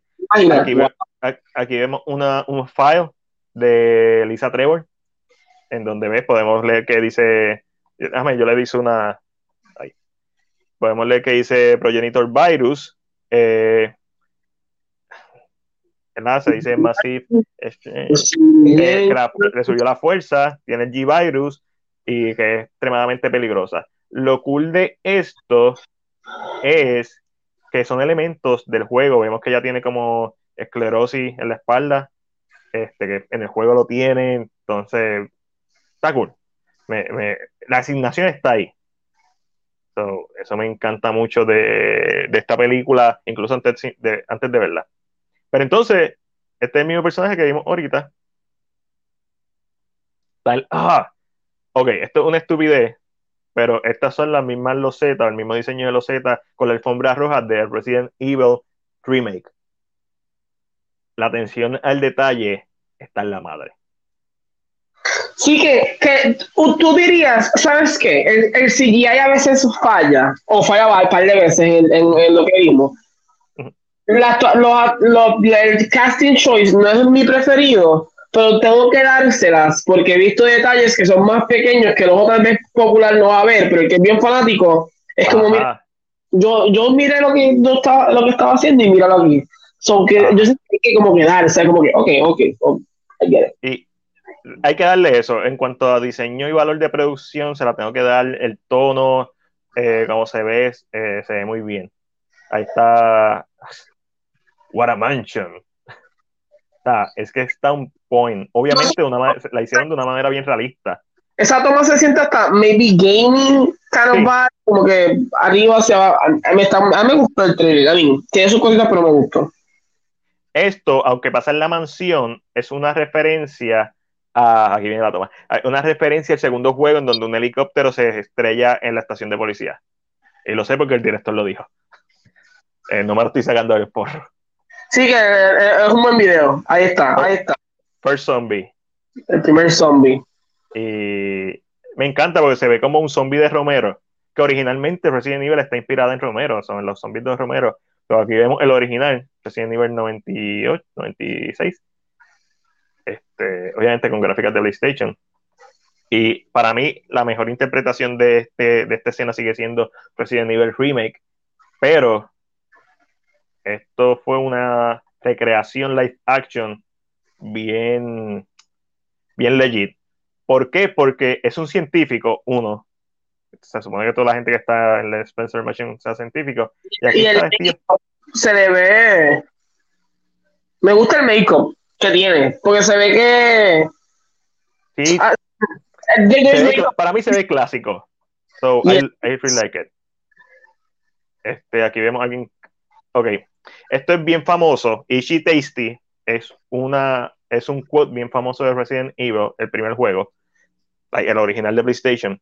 Es una nota que tú encuentras en la mansión, en donde, si tú la lees completa, es un científico que se infectó y, y- y es durante varios, creo que un, un mes que está escribiendo y se va transformando durante ese mes. Y las últimas palabras son Ishi Tasty. So, y un quote bien famoso de Resident Evil, si eres fanático. So, mismo, es la asignación. es la asignación. O tal vez él no juega el juego, pero se sentó con gente que le dijo, No, mira, él, es- él- él jugó el juego. oh, oh, wow, mm, wow. Él, dijo que en en el- en- eso está en el GM, el breakdown que él hizo de este trailer. Pero mira, eh, eh, hablando de pausa, el director es Johansson Roberts.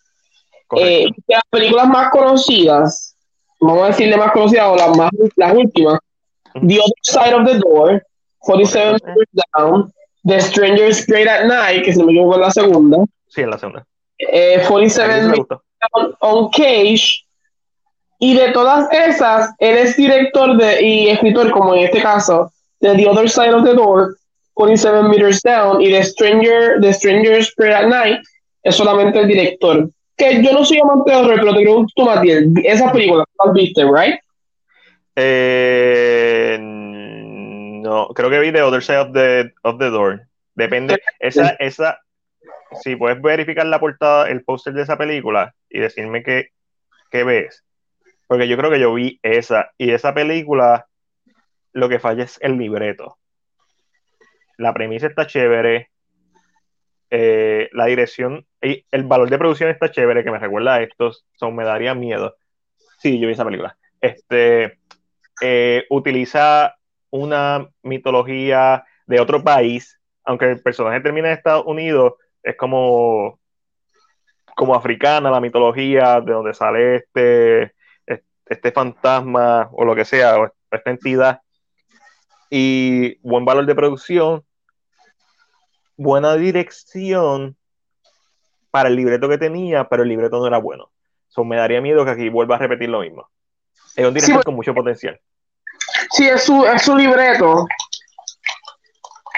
Pero Esta él- podría ser la película, la película que destruya o, o eleve su carrera. Pero entenderías que tal vez por esto ser un libreto basado de material existente fuera más fácil para él hacer esa adaptación que tal vez con The Other Side of the Door, que es un libreto de él completamente. No sabría decirte. Eh, tú pens- uno pensaría, ¿verdad?, que es más fácil, porque, porque ya está hecho. De hecho, está hecho varias veces. Exacto. Tanto, tanto Resident, ya. tanto Resident Evil y Resident Evil 2 y Resident Evil 3 tienen sus respectivos remakes en videojuegos. So, y tienen sus novelizaciones también por, P.S. Perry, si no me equivoco, la, escritora, este, que también lo he leído todo, eh, pero uno pensaría que sí, pero no necesariamente. Eh, hay muchas posibilidades. Puede pasar. Pero, ¿sabes que También aplaudo lo que me dijiste. Aplaudo el que haya jugado el juego porque eh, si él jugó el juego, hay un feeling de que él entiende dónde está el susto del juego, de dónde viene la tensión del juego, cómo jugar con la cámara de tal manera que te sientas, hay una referencia, porque tú me dices, si tú le pones, y tal vez, esto tal vez en tu caso no es, pero en el caso de la persona más común, si tú le pones a alguien una película donde hay más tomas y shots parecidos al juego, aunque el diálogo tal vez sea medio mediocre, la gente le gusta porque hay un, un nostalgic o sea, hay un, factor nostalgia de que ya, yo me recuerdo cuando yo jugué eso, con ese zombie salió, yo me asusté, yo me asusté. So, lo encuentro bien interesante porque ahora mismo tú me estás llevando paso a paso. Lógicamente, yo no juego cosas de horror, ustedes lo saben, so no me pregunten, because I don't know nothing about Resident Evil. Pero me, me, me, gusta la idea de que hay mucha cosa, según lo que tú me estás diciendo, hay mucha cosa que es del juego, es fibra del juego, porque eso de. It, ay, me sale tasty, Eso es bien lo del juego, no es necesario que esté, ahí porque solamente lo va a entender quien haya jugado de verdad el juego, lo cual lo hace bien interesante que esto, si él pega la película con mal CGI, a mí no. El CGI es una herramienta para tú contar una parte de tu historia que es monstruo, igual que los efectos visuales, yo siempre voy a preferir físico, like, algo presente, pero hay una restricción hoy en día hacer efectos prácticos sale, a veces incluso más caro que hacer CGI. So, uno entiende y por el movimiento, bla, bla, bla. es depende de lo que pide la historia. Vamos ahorita a ver mal CGI, pero hasta ahora, sin contar que el truck se ve medio fake cuando se cae, hasta ahora todo se ve muy bien de, de este trailer. honestamente, sí que estás combinando la primera historia. Yo hubiera preferido una historia, esta misma historia, pero solamente el primer juego que sea el equipo alfa de los Stars buscando el equipo Bravo. Eso va a pasar en esta película, lo único que van a mezclarlo con el juego 2. Por ende, van a sacrificar elementos que quizás podremos ver en una segunda parte si esta película es exitosa y si esta película es buena y si tiene el apoyo de la gente. Este, y algo que me ha gustado de este trailer es que hay muchos haters que inmediatamente vieron el casting y automáticamente clasificaron la película como una basura sin verla. He tenido amistades que me han dicho, no me gusta el, no me gusta el casting, especialmente el de Bigotito, este, pero el trailer como que me ganó. Ahora estoy indeciso. Yo, mano, ¿verdad? ¿Qué es lo peor que puede pasar? Que sea, que sea mejor que las de Paul W.S. Anderson, que son senda basura de película, que no tienen nada que ver con Resident Evil, los videojuegos. Entonces te están dando una película que por lo menos aspira a hacer una adaptación de los juegos con elementos originales, porque al final del día es una adaptación, no tiene que ser exactamente igual. Le va a tirar por el piso, ¿verdad? Por lo menos esta película los protagonistas son Claire, eh, Chris, Leon y Jill. No, Alice, un personaje totalmente inventado para la película. este personaje me intriga mucho. Eh, este zombie, es, la seguimos viendo. No sé si es Lisa Trevor, no sé quién es. ah, esta escena Obviamente, eventualmente, ya sea que se encuentran a través de los sewers o de las, porque sabemos que Umbrella tiene muchos laboratorios bajo la tierra, Chris y Claire se van a reencontrar y obviamente Chris le va a decir como que, diablo, tú tenías razón, mala mía por dudar de ti. Vemos a Chris herido, vemos que están como que hay pipes detrás, o puede ser que estén en un lugar subterráneo, puede ser que solamente veamos un segmento en la mansión Spencer y, nos y el equipo Alpha, los que sobrevivan, se vayan para la ciudad, puede ser que se encuentren en uno de estos laboratorios subterráneos, whatever, el punto es que se van a encontrar. eso está cool. Eh, vemos a los zombies entrando a la estación de policía y estos zombies corren. Pero también va a haber zombies lentos. So, eso es otra cosa que me vacila mucho y es, Resident Evil siempre ha sido una franquicia que está inspirada en películas. George A. Romero iba a ser el director de la primera película de Resident Evil, porque el primer juego de Resident Evil está inspirado en Night of the Living Dead y, también en, en Night of the Living Dead y en Dawn of the Dead en particular. Por eso es que después lo mueven a la ciudad en el segundo juego. Eh, el Cerberus, otra vez en el parking. Un poquito CGI heavy. Understandable. Se siente, Javier, mira, yo le tuve que escribir a Javier Matiel porque, ¿sabes? Que nos preguntó si íbamos a hablar del trailer y yo decía, ¿por dónde está Javier? O sea, después que nos preguntó, ay, que estamos aquí, mira, escupiendo el trailer entero. Pero ese CGI me, me hace pensar, güey, esto, esto está bien inspirado en PlayStation 2. De verdad, una cosa bien heavy, bien heavy. Eh, a mí CGI es lo único. Pero te digo, la sigo viendo a ella y me encanta, me encanta. No, hay algo en ella, no sé si es el delivery que ella tiene, los ojos, there's something about her que me gusta mucho. Y a mí la, la, dirección que estoy viendo en este trailer, a pesar de que no es el mejor trailer, el segundo trailer que salió hoy, viernes 8 de octubre, es mejor que este, el tono es mejor. Sí, Jill va a salir en esta, en esta, Jill sale en esta película. ¿Ya sale? Sí, la hemos visto un montón de veces. Lo que pasa es que la actriz no se parece. Ah, ya la chica dijiste que te, que te tripea. Yeah, yeah, esa misma. Vamos a darle un poquito para atrás. Vamos a brincar a los Ashford. Vamos a brincar a Lisa. Aquí. Aquí estamos. Sí, es la, esa, es esa es Lisa, esa, esa es Jill allá atrás. A brincar esto. Aquí la vemos a Jill. Mucho mejor, aquí la vemos mejor. Esa es Jill. Esa es Jill Valentine. Jill Valentine. Es verdad. So, me, e, e, ella. Ok. El casting para Resident Evil Apocalipsis de la actriz que hizo Jill Valentine fue perfecto. Lamentablemente, la película de Apocalipsis, una película protagonizada por Mila Djokovic. So, it is what it is quizá ella no se parece al personaje de Jill, pero sí, pero tiene la actitud del personaje de Jill. Y eso a veces hasta más importante que el look. Y si la historia va a estar un poquito más centrada en ellos, en estos personajes originales de los juegos, I am cool with it. Además de que esta actriz es bella, me encanta. Eh, so, estamos por aquí. Tenemos al Cerberus vemos esta escena en donde Chris claramente una referencia quizá a, a Alien, donde está en un posiblemente en un ducto de aire o algo así. Se encuentra un zombie. Y, y si te fijas, ah, ok, vamos a, a, esta hora, pero si te fijas, seguimos viendo diferentes tipos de zombies. Esto es más un infectado estilo, estilo 28 Days Later. Yes que esta película también está cogiendo de todos los lords. Es bien interesante la narrativa de que un zombie no es solamente una sola, una sola cosa. Cada cuerpo es diferente, por lo tanto, cada reacción a un virus va a ser distinta. Y son dos virus.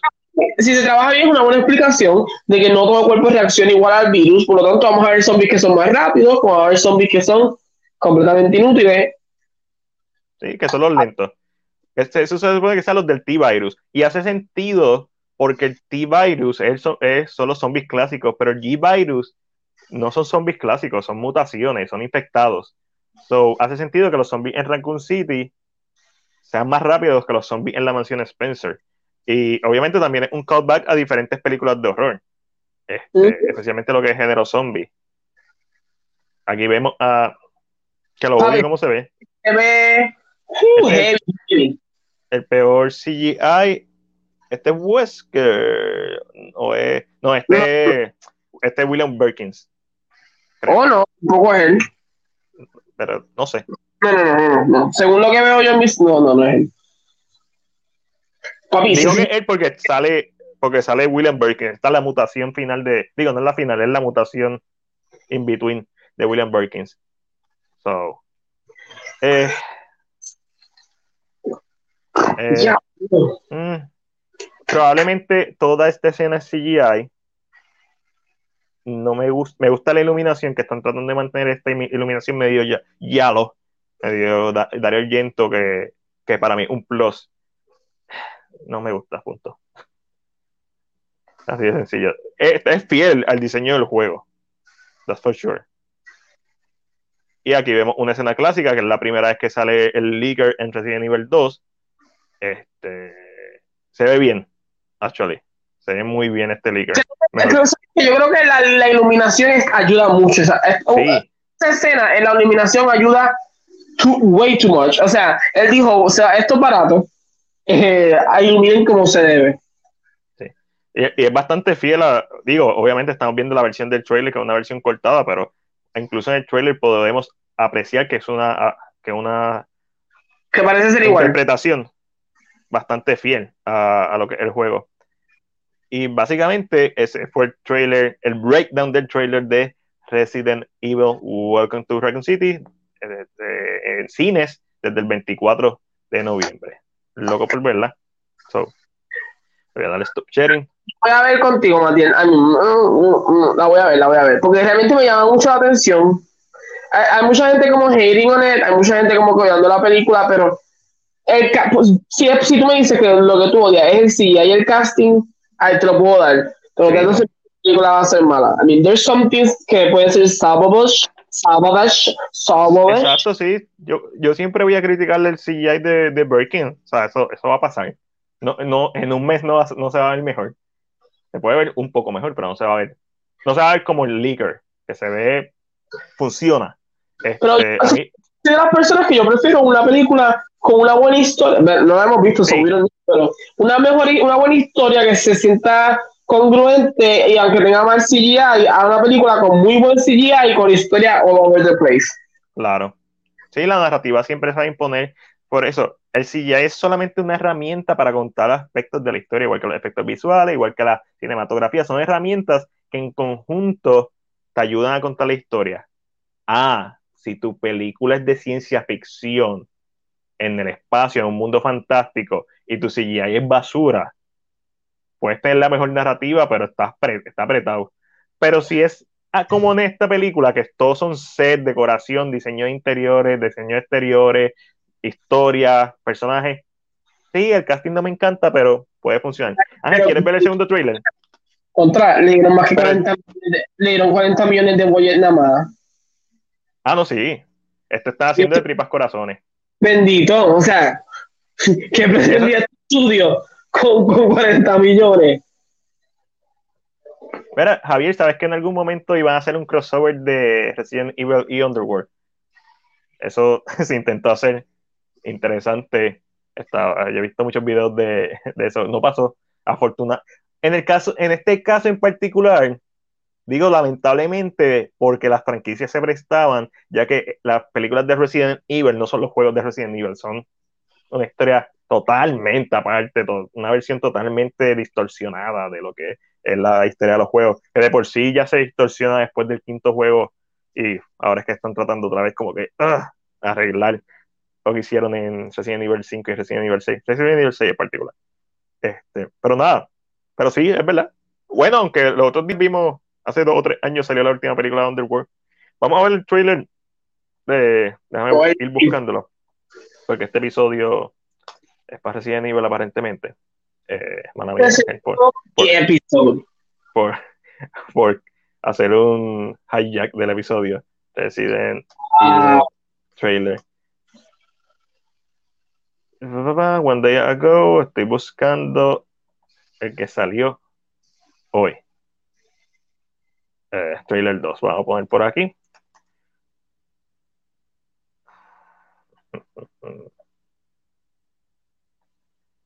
Creo que se salvaron porque no está. No es sí. No, déjame checar si es este. Sí, este. Ah, lo encontré. Fuckers. Okay. No, no nos salvamos. Ah, pues salieron los dos ayer. Eso, lo más seguro es que una versión era de redes sociales, que está cortado diferente, y la otra versión es la versión completa. Correcto. Este, este sí lo voy a poner con audio, porque solamente lo vi una vez. Y, y obviamente verlo una vez no es suficiente para mí. So, ya. Yeah. Déjame bajar el audio. Vamos a ver el, el segundo trailer de Resident Evil. Pues ya sabemos que está con el camionero llegando. Sabemos que es cancerbero.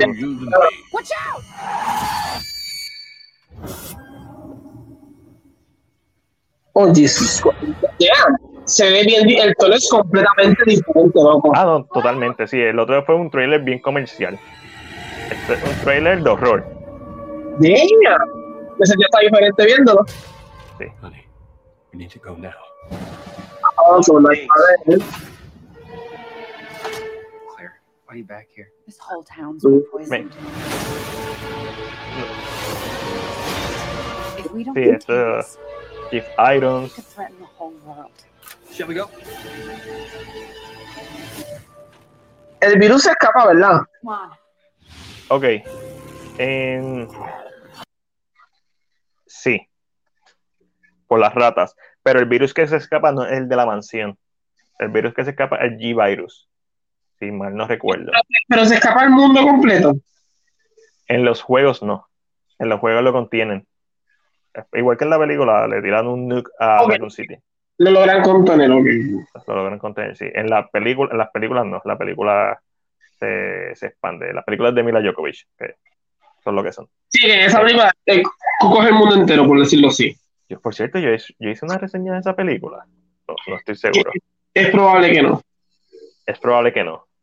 Y si no la he hecho, la voy a hacer. Porque a mí me gusta, a mí me gustan las primeras tres películas de Resident Evil por lo que son, no por, no por lo fiel que son a los juegos. Este, no, no la he hecho. He hecho cinco videos de Resident Evil, mm, no, cuatro videos de Resident Evil, dos de, de las películas que nunca se hicieron de Resident Evil, uno, una compilación y, y recientemente hice la reseña de, de la serie. Cuando salió hice la reseña de la serie Infinity Darkness. Ok, ok. So, déjame seguir aquí.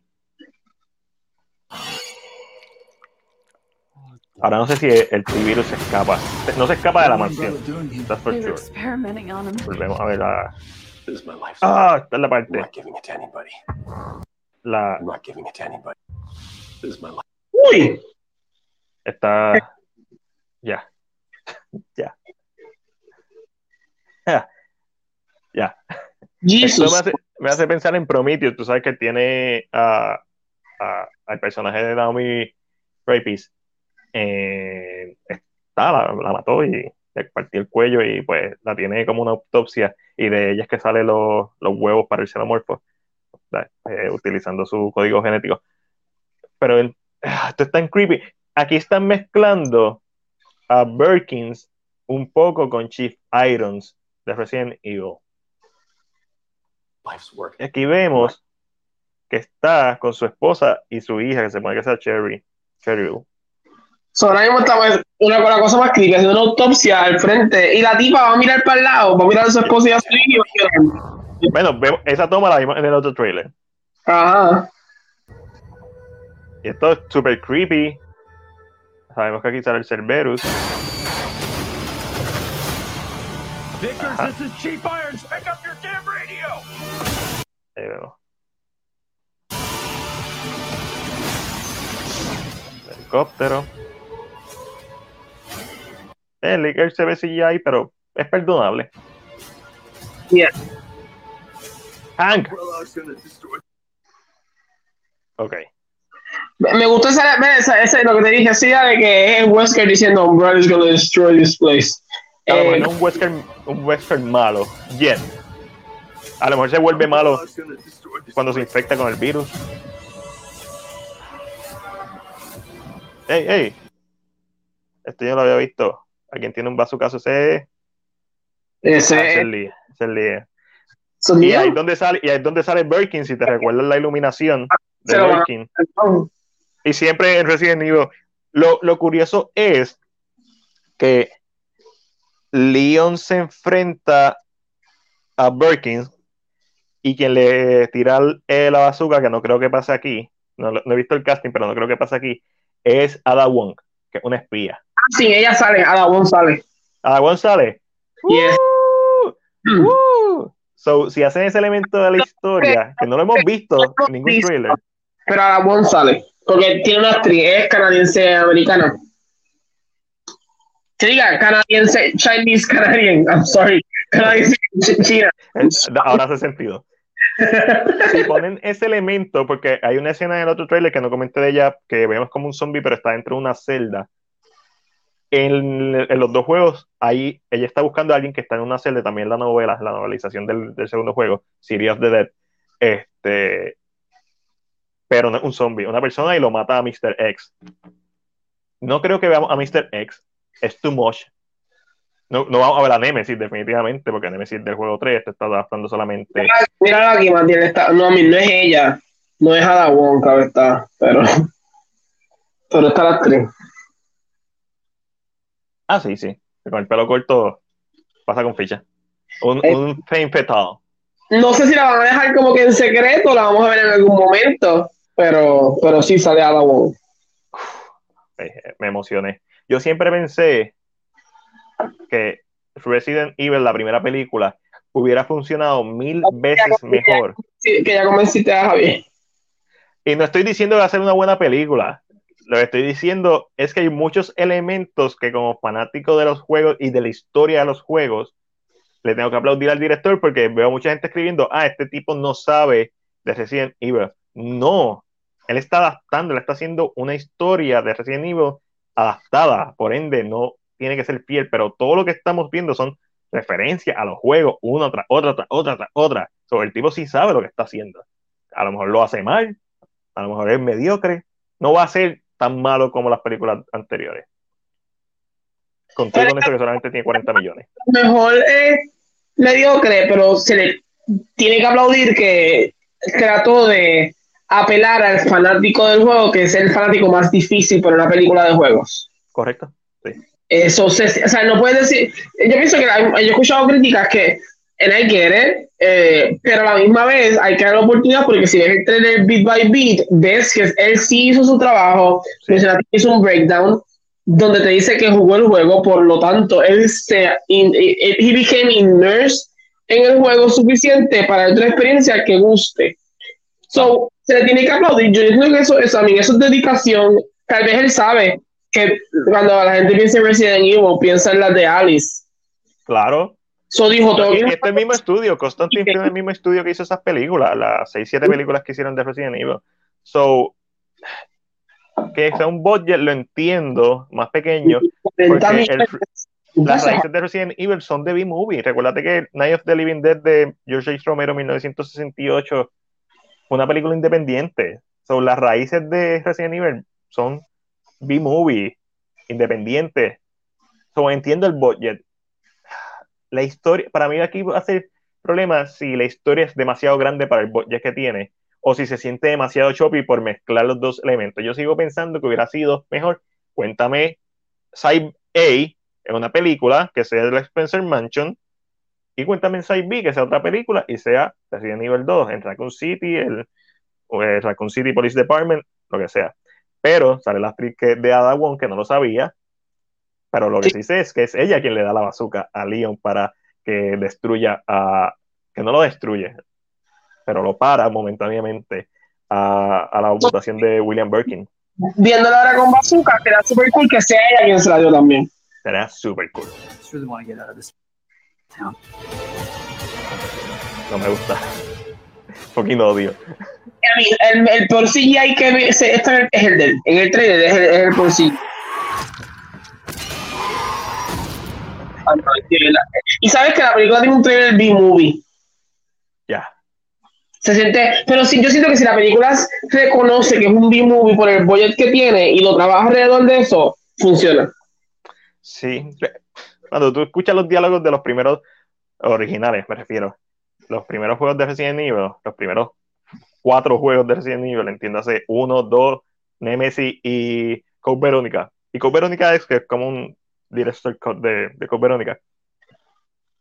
No, no son, no son buenos, no son buenos. Jill Sandwich y, y toda la mierda, Wara Mansion, y... son bien malos, actually. Pero eh, están en el fondo de que son B-movie. So, me encanta que no solamente cogió, ah, tiene bits de un montón de cosas, tiene elementos de, de los remakes, tiene elementos de las originales, de los originales, tiene elementos de película. So, te entiendo, sí, desde la tercera. No, para mí la tercera es buenísima. Day of the Dead. A mí me freaking encanta Day of the Dead. Mejor que Dawn of the Dead. Eh, Dawn of the Dead está sobrevalorada y Day of the Dead está infravalorada. las originales, me refiero a, a Da- Dawn of the Dead 1978 y Day of the Dead 1985. Este, eso soy yo solamente, Javier, no estoy diciendo, esa es mi opinión. Eh, obviamente, y, y Night of the Living Dead 68 es un clásico, 68 es el año. Este, pero sí, ya Land of the Dead, y Land of the Dead, no te creas, tiene, tiene algo que decir, pero no, no un clásico como esa primera trilogía. Y Just Diary, Survival of the Dead, mm, ya, ya Romero estaba, había pasado de su prime. Este, las volvería a ver, las Shelly, las volvería a ver todas. Se supone que antes de que se acabe el mes vea, yo nunca he visto el remake de Night of the Living Dead de, de, de, de Tom Savini, que también fue escrito por George Romero, 1990. No lo, no lo he visto. Y está en plan, ahora mismo estoy viendo mi Funko Pop de Jill Valentine. Y por ahí está el de Nemesis. So, está ahí. No, Return of the Living Dead no es parte de, de la, de la línea. Return of the Living Dead lo que pasa es que uno de los guionistas de Night of the Living Dead o productor o whatever, o alguien que ayudó a hacer Night of the Living Dead en el 85, si no me equivoco, porque no estoy tan familiarizado con esa franquicia, hizo como su propia secuela. En vez de que fuera Day of the Dead del 78, hizo su propia secuela, que aquí están los zombies que dicen Brain, que los pueden y siguen hablando. Pero es otra franquicia, no. Pero la confusión es bien, es fácil porque se llama Return of the Living Dead. Este, sí, esas franquicias, estas franquicias son, son, esta franquicia es bien wacky. Entonces ahí está, papi, mala mía. Saqué, saqué el- extenso. sa- pero ¿sabes Sí. por qué saqué el fanboy? Y porque yo puedo estar una hora hablando de Resident Evil. ¿Qué es lo bueno de esto? Que esto funciona de dos maneras. A la que tú te sientas, baja esto, lo editas y lo pones en. Eso es lo que va a pasar. Eso es lo que va a pasar. Ahora no tengo que hacer un video, simplemente corto este segmento. el trailer de Resident Evil. Y ya. Mira, pero ¿sabes por qué? ¿Sabes por qué lo, lo hacemos? Porque podemos. Si tú no puedes, si tú no sabes del tema, tú, tú buscas en Google un research y pones la primera estupidez que se te ocurre. Me dijeron, ¿por qué tú gritas? No sé, de momento el música y pegó la voz como super alta. I'm sorry, people, si de momento los asusté. So, so Ángel, eh, dicho eso, vende los dos trailers. Véndelo a tu trailer. ¿Te imaginas? Después de la conversación, si me dices vendo los dos No, trailers, los compro, los compro. te lo juro que apretó en broadcast a la misma. Bye. No, yo Mira. los compro. Y sus cositas, pero los compro. Sí, cierto. No, overall las compro, obligado. Y voy a ver la película solo. Así que los mega compro. Mira, eh, ¿qué puedo decir? Comienza la filmación de Spendable 4. Jason Statham lo, ¿verdad? lo anunció en sus redes sociales con esta foto junto a Sly Stallone y también eh, la actriz eh, Megan Fox confirma su participación en la cuarta entrega con varias fotos. So, lo único que necesito es que sea R. Porque PG-13 is for pussies. ¿Oíste, Ben? Eh, eh, Megan, Megan, la actriz favorita de José. Mi favorita es José, sí. No sé si José está por ahí, pero eh, la voy a ver por ser Spendable. Vamos a ver a esta altura. Cuando ellos ya eran viejos y en la primera Spendable, la primera Spendable fue hace más de 10 años atrás, creo. Ahora, ahora está más vivo todavía. Ahora están 10 años más viejos. So, muy tarde para hacer la película. Es que la tercera, no sé por qué decidieron hacer la PG-13 cuando Spendable es una franquicia que es claramente R. La primera fue R, la segunda fue R, la tercera PG-13. Como fucking um. So, cool, la voy a ver. Mm, me da lo mismo las fotos. So, la fo- no me interesan las fotos. Se ven igual que en la primera película, igual que en la segunda. Megan Fox, en Megan Fox. Esta noticia, aquí también va fuego. Hay fuego en esta noticia, Ángel. Fuego infernal. Jamie Clayton, mejor conocida por su participación en series como Sense8 y The L Word, será Pinhead en la nueva película de Hellraiser que dirigirá, dirigirá, no sé si lo dije bien, dirigirá, ahí, David Bruckner, mejor conocido por The Ritual, Southbound y una de mis favoritas del año, The Night House. También iba a ser director de una película de Friday the 13 que no se realizó eh, por los problemas legales que hubo de la franquicia, que la semana pasada hablamos, que volvieron al guionista original los derechos. Eh, nuevamente, este es un caso en donde hacer un breve research en Google sería beneficioso para todos Yes. esos eh, fanáticos de cartón que disparan de la baqueta. Que seguro que- nunca en su vida Hellraiser. que, exacto, que nunca han leído eh, la novela y no la tienes que leer, literalmente, tú haces un simple research en Google, and that's it. No tienes que leer de Hellbound Heart, no tienes ni que ver las películas, probablemente ni han visto las películas, fanáticos de cartón, pussies, Este, Probablemente no saben ni siquiera lo que es un Cenobite. no lo saben, no lo saben, no saben que, que el Leviatán, no saben nada. De la main configuration, no saben nada. En, si no yo con los libros, decirle Hellraiser a, al personaje. Bueno, bueno.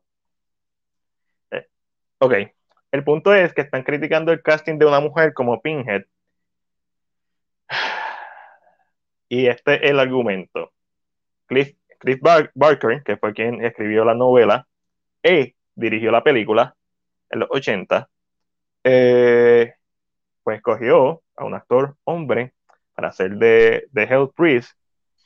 Después, por los fanáticos lo llamaron Pinhead y eventualmente ese nombre es Stick, pero Pinhead. Con esta voz bien. uh. Ok, cool. Y que este remake está traicionando. Vamos a empezar porque Cliff Barker tiene los derechos de Hellraiser, que también tuvo que legalmente luchar por ellos. Y Ay, consiguió. la necesidad de hacer, de hacer cambios de personaje. Personajes femeninos ya dañaron la original, van a dañar la franquicia. Ok, ah, lo primero que tienes que saber es que el dueño de esta franquicia, hoy por hoy, es el creador original, Cliff Barker. Lo segundo es que él es productor ejecutivo de esta película. Entiéndase, la última palabra la tiene él. Él es el dueño, creador y productor ejecutivo. el creador. Segundo, Escucha la palabra creador. Creador. ¿eh? vamos a, vamos a ir un momentito a Google. Vamos, vamos a Wikipedia. Este, déjame quitar esta imagen. Vamos a leer la descripción de Pinhead. Su voz, a diferencia de la de sus compañeros, es ligera y breathy, como que como la voz de una niña emocionada.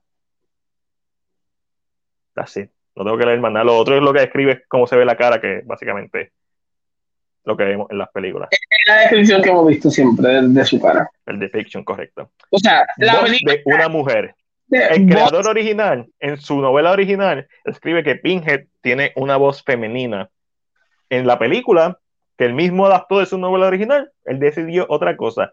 En el remake, el cual él también comentó, porque no es que solamente un productor ejecutivo por nombre, él literalmente, él permitió que la película se hiciera porque él tiene los derechos de la película, en el cual él es el último que manda, el que dice, él dijo que no, que lo que está viendo del filme le ha gustado y él apoya el casting de una fémina porque los Cenobites son asexuales, no tienen sexo. En un pasado fueron personas, bueno, eh, según el lore de las películas, no sé el lore de las novelas, pero en este caso los Cenobites no tienen sexo, pueden ser hombres, pueden ser mujeres, con una amalgama de ambos. So, para los fanáticos de cartón que se están quejando de que están haciendo un, un cambio de sexo por... No, Hellraiser es una franquicia que se presta para eso. El el Hellraiser es uno de esos casos en donde hace sentido. Yo entiendo, Si el creador dice que lo va a hacer asexual, que el creador dice que lo va a hacer, es el creador, él decide lo que quiera hacer. Vaya usted a pelearle al creador. O sea, eh, ¿en qué cabeza tú como fanático le puedes cuestionar una decisión tal vez de un crea- del creador de la historia? Que de momento la quiere cambiar. Mira, pues él fue el que lo hizo. Tiene derecho. no solamente eso, es que es algo que está en la novela, en donde se menciona que el personaje, a diferencia de los demás Xenobites, pues un poco más femenino, porque son asexuales, so puede ser cualquier actor, actually. No tiene que ser un hombre o una mujer. Esto no significa que la película sea buena, a lo mejor tiene que ser calva, tiene que ser, se tiene que ver así, por favor que no le pongan pelo. Si se va así, está perfecto. Yo no quiero ningún otro tipo de diseño. No, no tienen que inventar la rueda, ya está hecha. Que sea mujer no va a hacer que esta película sea mala. Hace sentido que sea mujer. De hecho, una buena decisión que sea una mujer. El Hell Priest es asexual. Lo vimos en, en Constantine de Keanu Reeves. Tilda Swinton hizo de Gabriel. Nadie se quejó. ¿Por qué nos quejamos hoy en día por todo? Hizo de Gabriel y porque la gente no se quejaba. No sé. No sé. Digo, los rasgos de ella son rasgos. Ella, sí. I get it. Porque no se quejaban, pero eso que-. ¿para Constantine había internet? Yo creo que sí. Creo, posiblemente no. O sea, Ay, internet como hoy en día, redes sociales. no había Twitter. No había, Twitter. ah, no había audio. Ok. Pero ya podemos pasar. La próxima noticia pues, de- de- ven- la vendemos y es que la actriz Kiernan Chica regresa como Sabrina para la sexta temporada de Riverdale. Yo vi la primera temporada de Sabrina. Es como que. Teen Horror. La mejor forma en que lo puedo. Pussy Horror. Horror introductorio. No sé cómo adaptar tal vez lo que hacía Netflix, que también era un poquito más oscuro, con Riverdale, que es una serie que se ve en televisión regular. So, Exacto. Conté con eso. Horror bien light, so. It was fun, pero después. No sé. I, I don't care. So, lo vendo. Primero poster para Spencer. Esta es, Ángel, tú eres el que se llama de Spencer. So, eh, se ve súper interesante el póster. Hay una, una entrevista recientemente. Eh, eh, Kristen Stewart habló de que el coach de, que ella tiene para hacer el, el ¿verdad? La voz, el, el coach de dialecto que tiene para la película fue el mismo coach que entrenó a Emma Corrin, que fue la que hizo de Diana en The Crown. Lo cual. Así que, porque ella menciona que, la, que vio a Emma Corrin en The Crown, y lógicamente tal vez dijo, ok, tengo que competir con esto, que cago en Sí. nada. Eh, sí, eh, eh, el game está, está apretado. So, y Este, de- Interesante el hermano, un poster, está- eh, sí, pero un póster con buen gusto. O sea, normal, pero algo, algo, sí, brutal, exacto. Un póster final, un póster bien sencillo, pero ah, voy a seguir siempre prefiriendo los pósters que son pintados, pero whatever. Este, está apretada, pero esta podría ser la película que defina la carrera de Kristen Stewart y que le quite de la mente a las personas eh, que ella es Vela, whatever, ella es Vela la soplavela. Este, so, lo, ven, lo vendo porque no vendo el póster, el póster lo compro. Me da lo mismo, la voy a ir a ver. No Ah. Mira, hay un póster familiar de Halloween Kill. Cuando me refiero a familiar, no es que es para toda la familia, sino es la generación de los personajes de los Strode, eh, con Laurie Strode, su hija, su nieta. Eh, vendo el póster. No me gusta. Ya, ya empezaron a salir los mil posters, ya estamos cerca de la fecha, empezaron a salir mil posters. Si hubiera sido un, un character poster, me hubiera gustado. Al- Porque, ok, tú sabes, ella parada sola y después otro póster. Eh, quizá lo hubiera vendido porque serían bien simples. Lo encuentro innecesario. Ok, eh, un. O sea, que hasta, hasta trailers y clips hay- hay por internet ya. O sea, ya empezaron a traer clips y cosas y yo. ¿Cuál es la necesidad? Sí, la película estrena la semana que viene. Sí, ya está como uno, no. Mira, hablando de, de Tilda, que la hemos mencionado un par de veces en el podcast. Mira, por esto es que nadie se quejó, Ángel. Pero ella tiene eh, andrógenas, es como sus featuring son como que andrógenas. Sí, que se pi- como que, ok, puede hacer de nene, puede hacer de Puede hombre. ser de hombre, puede ser de, de mujer. Y lo hemos visto haciendo de hombre y de mujer en Suspiria. Hizo como cuatro personajes. Hizo de hombre, hizo de mujer. Y, y también tiene una película que no, es ella, no es Kate Blanchett la que tiene la película que hace de muchos personajes. Sí, Este, eh, que también, manifesto. que ta- Kate también, aunque más femina, se ve más femenina, pero también tiene facciones andro- eh, andrógenas. So, mira, pues Tilda Swinton, George McKay y Stephen Graham protagonizarán The End, un musical post-apocalíptico. I Am In, lo compro. De la Edad de Oro, lo compro. Del director de The Act of Killing, Joshua. ah, The Act of Killing, Joshua Oppenheimer. Creo que sí. Oppenheimer es un. Act of Killing Joshua Oppenheimer, si no me equivoco. The Act of Killing, Joshua Oppenheimer. Joshua, Joshua Oppenheimer no es el. Joshua Oppenheimer. Huh. Se ve cool. Ah, ah, I mean, yo no sé. Ah, el chiste es que el director. Wait, wait, wait. Ah, no, me la, me la- I'm sorry, wait, wait, wait. Se llama The Act, oh, The Act of Killing. El director es. sí, el director es Joshua Oppenheimer. I'm sorry, people, I'm so sorry. Or drunk. Este, so cool, me gusta todo lo que escucho, musical. A mí me gusta cuando ponen los musicales fuera de su setting. Eh, me gusta mucho eh, Stage Fright, el musical de horror dentro de un campamento con el Kabuki Mask Killer. Este, me- he visto cortometrajes de musicales de acción, que es un vacilón. Este, eso me encanta, el elenco está duro, la premisa me gusta, el setting en la Edad de Oro me encanta, posapocalíptico, Jasper Killing. Aunque los detalles de la trama no están disponibles al momento, eh, la historia apare- aparentemente se va a tratar sobre la última familia en la Tierra, so, un poco de Ian Legend ahí, en eso, so, I am fucking in en esta película. Me vacila, me vacila, lo compro. Léete tú lo próximo. Lo próximo es Jason Blum habló con Cine Pop para el próximo reinicio suave o soft reboot, si lo traducimos bien, de El Exorcista, escrito y dirigido por el mismo equipo detrás de su reinicio de Halloween. Ah, esto, ah, pues esto va a ser un Legacy Sequel. Un, Esto es un, un, un legacy, un fiscal, un, él dijo- un requel. ¿Cuál te gusta No, más? ¿Fiscal o requel? requel, requel es interesante. Reboot y sequel. Dijo, lo que espero hacer con El Exorcista es lo mismo que hicimos con Halloween. Ah, bueno, requel. La primera película fue genial y la segunda película estuvo bien, el resto no fue muy bueno. Y luego entramos y nos volvimos a mover y la gente le gustó.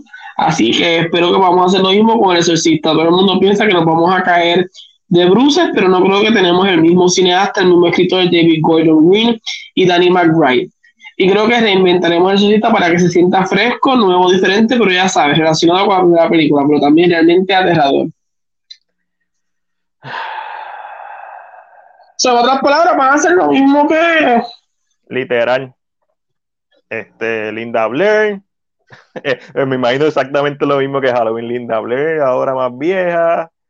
Eh, uno, uno, uno, Eh. uno, unos youtubers o, o podcasteros yéndolo a visitar, me imagino exactamente lo mismo. Lo puedo ver y todo. escuchado trata de un caso de o, el demonio en otro lugar y que está investigando va donde la mamá de Linda Blair. Esa es la serie. No. Pues la serie yo sé que sale Linda Blair. Que si no, si aquí sale Linda Blair en esta película y no voy a poner la misma actriz, me voy a molestar. No, tiene que salir. Tiene que salir. Este, digo, porque si va a ser un, un requel o un legacy sequel o un fiscal, como quieras llamarle, Es para presentar a Linda Blair mayor. claro. No hay break. Este, la- le voy a dar la oportunidad por el equipo. No le tengo la misma confianza. Halloween es mucho más fácil de, de hacer. ¿Sabes por qué? Porque Halloween tiene tres reboots dentro de la misma franquicia. Exacto. O sea, Halloween los reboots son parte de la franquicia. No solamente los remakes de Rob Zombie, eso no lo estoy contando. Pero está Halloween 1, Halloween 2, después está Season of the Witch, que es un- una historia totalmente aparte en donde Halloween es una película dentro de ese universo. Halloween 4, The Return of Michael Myers, y Halloween 5, The Curse of Michael Myers, son la primera línea del tiempo. Después de eso, creo que hay un par de películas más, pero después de eso, Halloween eh, 2HO, no, H2O, que Halloween los eh, 20 años. Creo que me estoy brincando algo. No, no me estoy brincando nada. Halloween, después de eso, ese es el primer reboot en donde ignoran las películas 4 y 5 y hacen un reboot de esas películas. Esos tienen dos películas y ahora tenemos Halloween es un desastre en cuanto al timeline. Halloween no tiene un timeline, el timeline es el que tú quieras. Eh, creo que vamos, terminamos, lo comprado, lo vende. Terminamos. Más para Netflix y los demás, déjame poner el, el intro de Netflix y los demás. Netflix y los demás son unos leñas. Mira, HBO Max. De la mente creativa de Halsey llega a HBO Max. If I can't have love, I want power. Esto se ve como. Da hombre, da hombre, da hombre. Sí, eso mismo. Yo lo puse por el poster. Encuentro bien interesante. Lo que Pero- me moti- Eh, eh, Esto realmente es un CD de música, porque Halsey es. Ah, es como lo de lo de Beyoncé. eso mismo. Nice. Nunca he visto eso, tengo que verlo. Está en mi lista. A mí me gustó, a, a mí es Lion King mejor. Este, Un- un-. I get it. Berserk. Eh, Halsey, espérate, Ah, Halsey es la. Halsey la de Paramore, so sabemos que she's good eh, y es interesante. Pero Mateo, antes de que sigas, subí esto. Mm. Gracias. Mira, mira el timeline de Halloween aquí, para la gente que nos está viendo.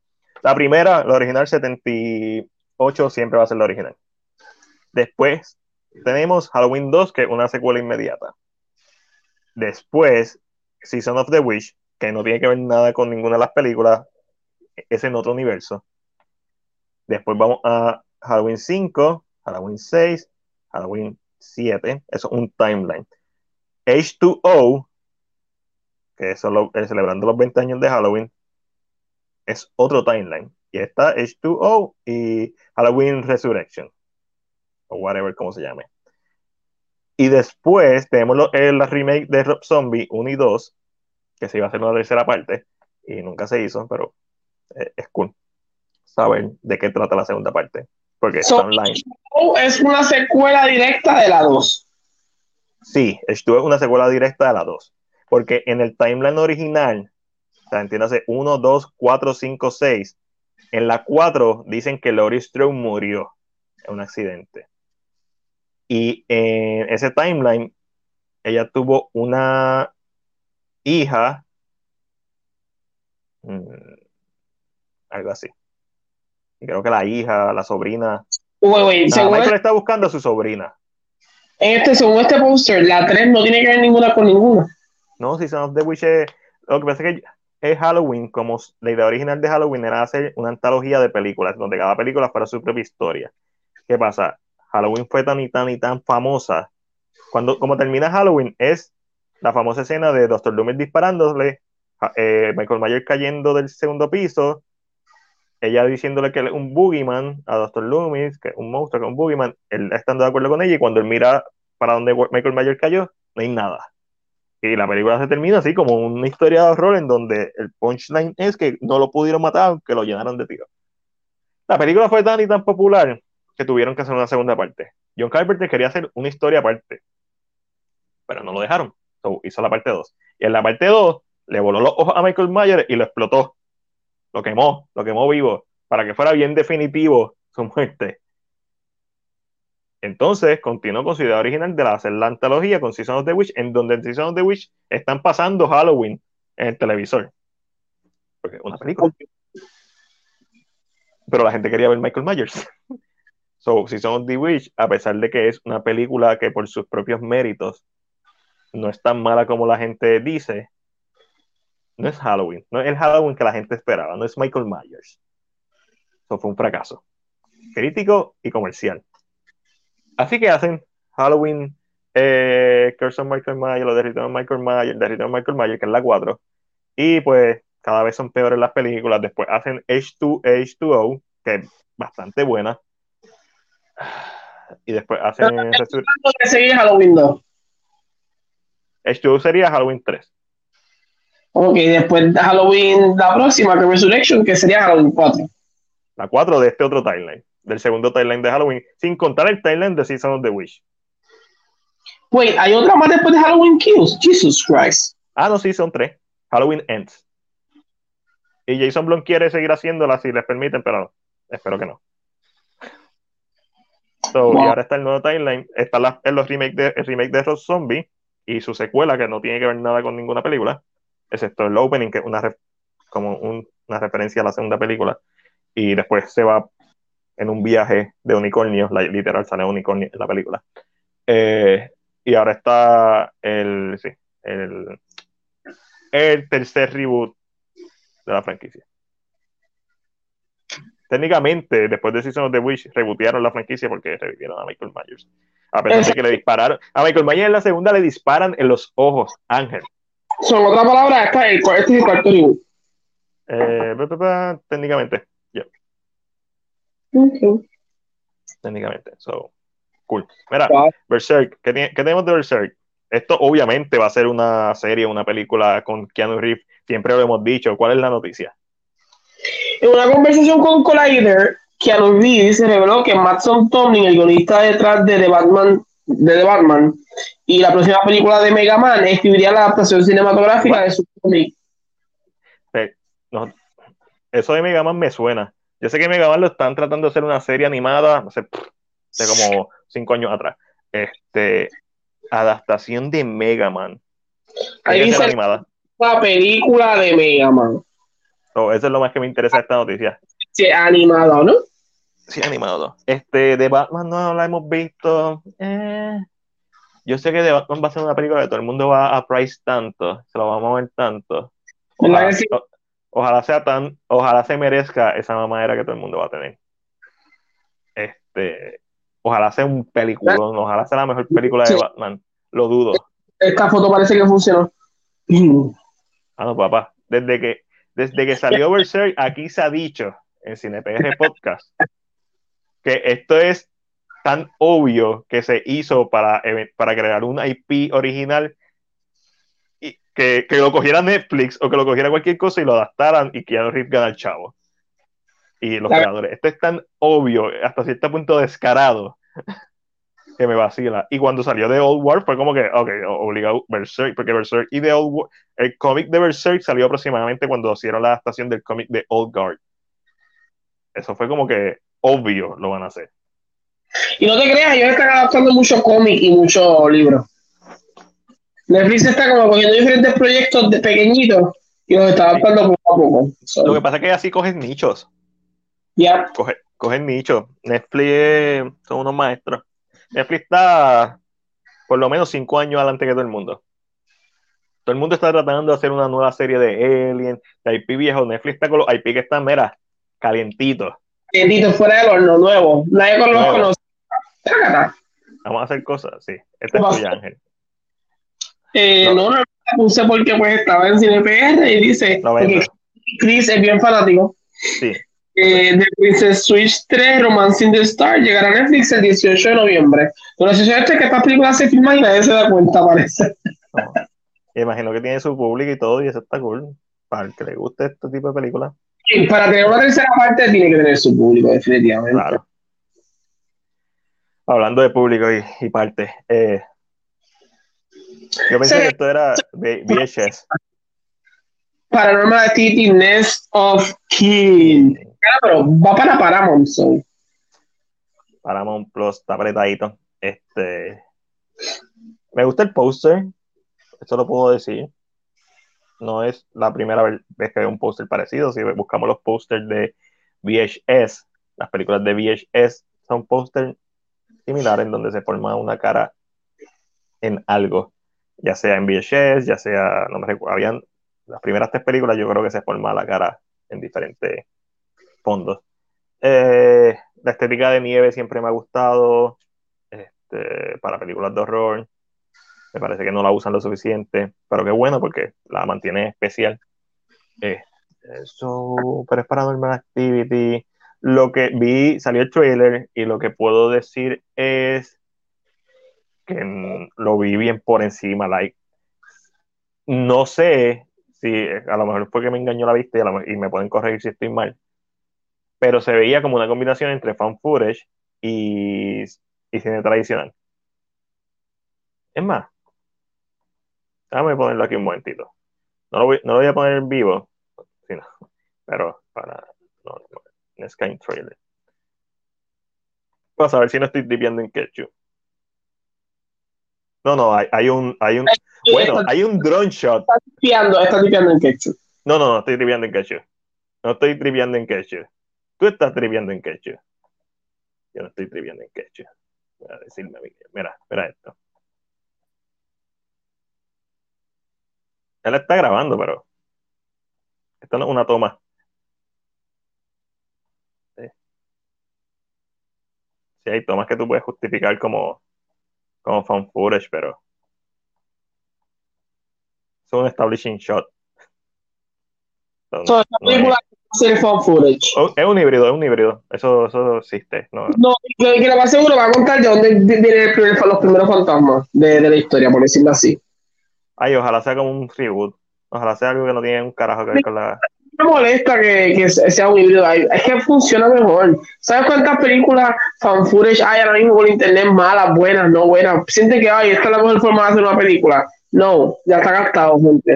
Lo, lo que pasa es que es una forma económica de hacerla.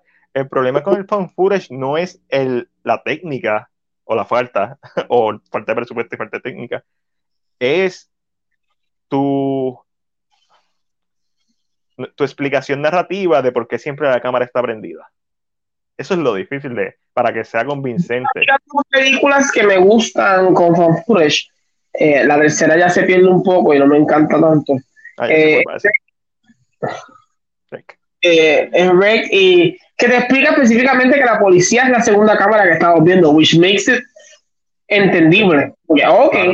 Rec 3 de- no, no hay forma de, de mantener la narrativa de que todo el mundo está grabando todo el tiempo, which is a lie. So, se pierde, se pierde por completo ahí. el, el found del fan footage es la idea de que es un found footage, de que lo encontraron y alguien lo vio, este pietaje, y lo cortó y lo editó y te está presentando algo que se supone que sea real. Ese es el found, ese es el gimmick. Eh, pero narrativamente, cuando tienes que suspender el suspension of disbelief, suspender la, tu creencia o, o tu mente al nivel en donde no hay justificación para por qué la cámara está prendida, ahí, el- ahí es donde cae el, el fan footage y, y, y escritores de fan footage, escritores de VHS, lo han dicho, el problema de fan footage es que pierde rápido su, su, su freshness si no justificas el por qué está la cámara ahí. Si no hace sentido, si no utilizas la cámara bien, o sea, es más difícil de lo que parece, de lo que parece. Tiene su gran ventaja, que es esa, que es un poco más económico, eh, los tiros de cámara no tienen que ser tan elaborados porque todo el tiempo sí tienes que tener una buena iluminación y eso, pero o sea, es un arma de doble filo. So, ah, el póster me gusta, compro el póster, vendo, no vi, no vi el- vi eso, que, le- lo vi de momento por encima y dije, ah, mira, tiene, es, una, es un híbrido, so, no la vi, no creo que la vaya a ver en Paramount Plus. No creo. No, Paramount Plus está, está apretado. ¿Qué es esto, Ángel? Ángel, esta noticia es mía. Yo aquí soy el que habla de K-drama. debido al no, esto es, esto es como noticia normal. Eh, debido al éxito que ha tenido Squid Game, la serie japonesa Alice in Borderland vuelve a ser tendencia en Netflix. Este Ya, fue el ya mismo, ya mismo, J-drama con Mac. que nos robó Hot 102. ¿Quién nos robó qué? Este fue el post que nos robó la página de Hot 102. Ah, sí, sí, que lo pusieron en inglés, pero like copy-paste, no, Google con- Translate. Lea algo, caramba, no sean así. No me molesta, o dame share. Nosotros somos una página de cine de Puerto Rico. Ah, Y- pero, no, no- pero, no- pero no me molesta tampoco. Pero nada, Alice in Borderland es un juego donde eh, un- eh, es igual. No es igual que Squid Game, es un juego, eh, es más gamer, está en un mundo diferente. Y, pero están jugando, están jugando también. So, por, co- cogió popularidad por eso. Porque la narrativa y la comparativa de ambas sí, me imagino que el recommendation debajo de Squid Game era Alice in Borderland. So, siguió surgiendo y solamente Alice in Bor- y cuando salió Alice in Borderland tuvo, o sea, tuvo auge, no fue que pasó desapercibida. Simplemente que ahora con, tiene un segundo aire. Esas son las cosas raras que pasan en Netflix. De momento algo que, que Pero Que ¿sabes qué investigué recientemente? ¿Qué? Netflix, a todo le pone Netflix original y no es de ellos, Ah, ¿no? muchas veces no, es distribución. Pero yo me senté a ver lo que hacían de diferentes países y a veces cada país tiene cinco o seis produ- producciones hechas por Netflix, Ujú. trabajadas completamente por Netflix, pero solamente una pega por país. sí, eso. Esa matemática hace sentido.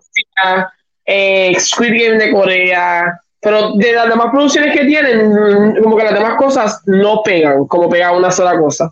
Lo cual es interesante, lo vi recientemente y yo, ok, ok. Sí. So, eh, Hablando de Squid Game, No, no, no, mi gente, todavía no hay segunda temporada confirmada.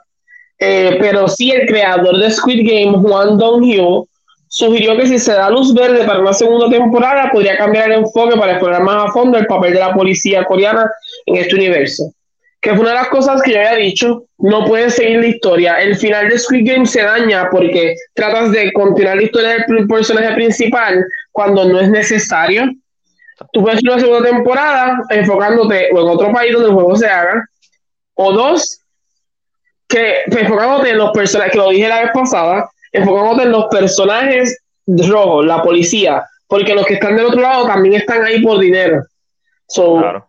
¿Cómo funciona? Eh, eh, ahora, yo la semana pasada, la semana pasada dije que no, que no iba a haber una segunda temporada de Squid Game, pero parece que el director estaba bien montado en el tren. So, me acabo de. Eh, eh, y lo hablamos la semana pasada. Tu, tu creatividad y tu valor artístico versus los chavos que te dan.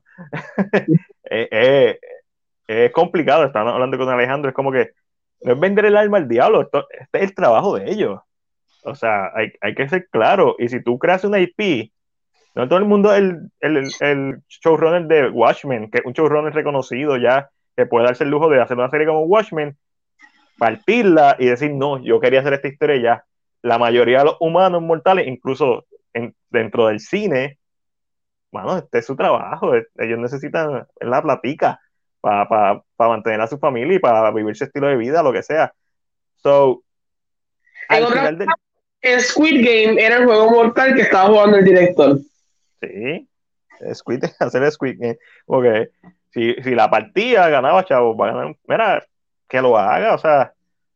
Yo no me recuerdo ni qué dijimos la semana pasada, pero sé que hablamos de esto y es como es, es un balance bien complicado. Dijeron que haber una segunda temporada, yo dije que no. Sí, es que esto es Netflix. Todo apunta que sí. Ya, a mí, después de la presentación de él, todo apunta que sí. Sí, está bien, eso pasa. O sea, uno no las va a pegar todas. En este caso, papi, si la hay, porque todavía, todo apunta que sí, pero si la hay, Exacto. muchos chavos envueltos. O sea, está, está apretado, mucho dinero. Tú dices que no, no, porque esto yo lo hice y me tardé que 800 años, 5 años en desarrollarla. Toma este cheque de par de millones. Papi, yo ahí, like, ok. Yo escribo la, lo cualquier cosa. Y, y vamos a hablar claro. Si tú te tardaste tanto tiempo en hacerla, probablemente tú tienes. ah, en tu mente en algún momento jugaste con idea, ok, si se hiciera una segunda parte, aunque no es mi objetivo, ¿dónde yo lo llevo? Y como tú dices, y lo mencionaste la semana pasada, otra gente o juegos de otros países, eh, el lado de la policía, el lado de los rojos, whatever, como quieras. No, Exacto. no puedes continuar la historia de esta porque no vas a tener dónde sacar más material. Se va a morir en cualquier momento. lo que debes hacer es hacer una nueva historia del otro lado, eh, sería bien interesante.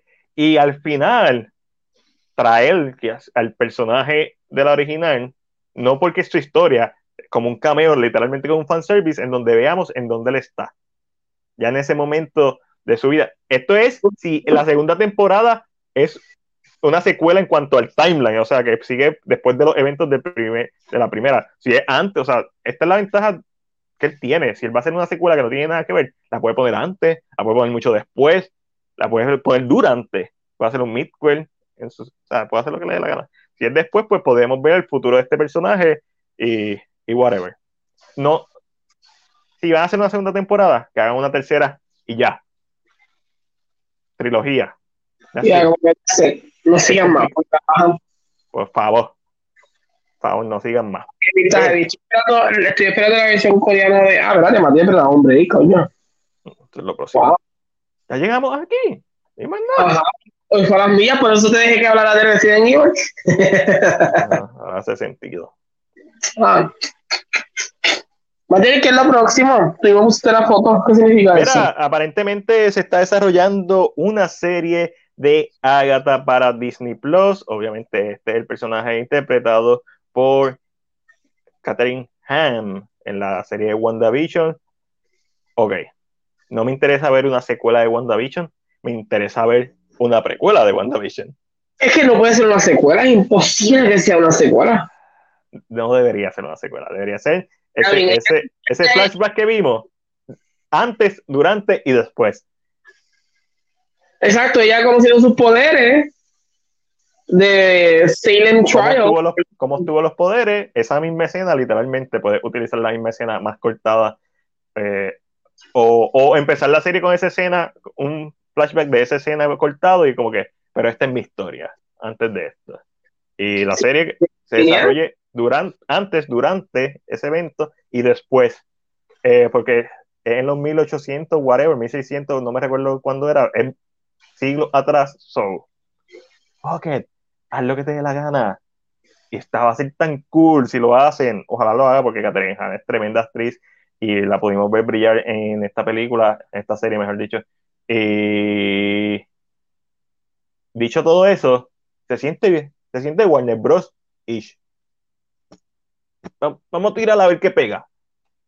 Pero yo siento que en este caso era, era, mm, ya, siento que la serie, y no sé, como que, cancelaron. pero Caterina fue perfecto, fue como que la decisión Para mí la serie, para mí la serie si la hacen va a funcionar, porque no tiene por qué no funcionar, no afecta nada dentro del MCU, porque pasa tanto si, si la desarrollan siglos antes, si la hacen secuela, no, no, eso es un no rotundo, pero precuela, fuck it, go for it.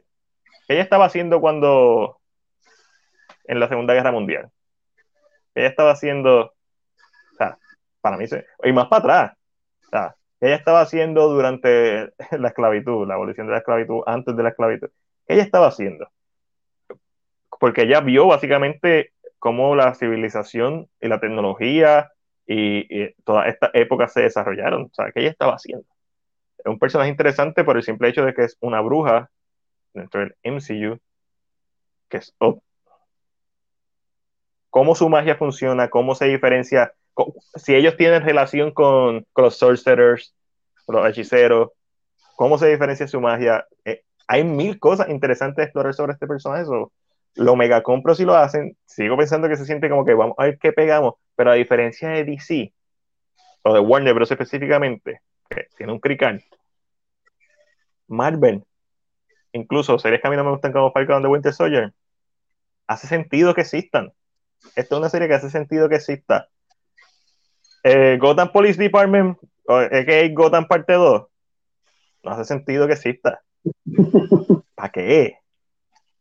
Si yo quiero ver, si yo quiero escuchar a Jeffrey Wright, escucho What If, veo What If.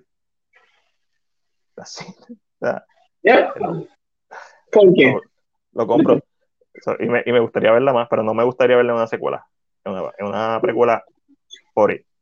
Eh, mira, y, y se revelan o se liquean eh, el vestuario de Dwayne The Rock Johnson como Black Adam para la película homónima del antihéroe de DC. Esta película está supuesta a ser una precuela dentro de lo que es el, MC el DCEU. Eh, quienes hizo este traje fueron el mismo corillo que hizo el traje de Superman y se nota. Vemos un diseño similar. Eh, este, vemos que el traje tiene pad en los hombros y eso, porque no importa que tan grande que tú, no importa lo grande que tú seas, siempre vas a necesitar para verte como un superhéroe. Si, si Yeah. tienes ropa, siempre vas a necesitar pads. Eh, eh, pads, ya. No importa qué fuerte seas, el cuerpo no se ve como el cuerpo de un superhéroe.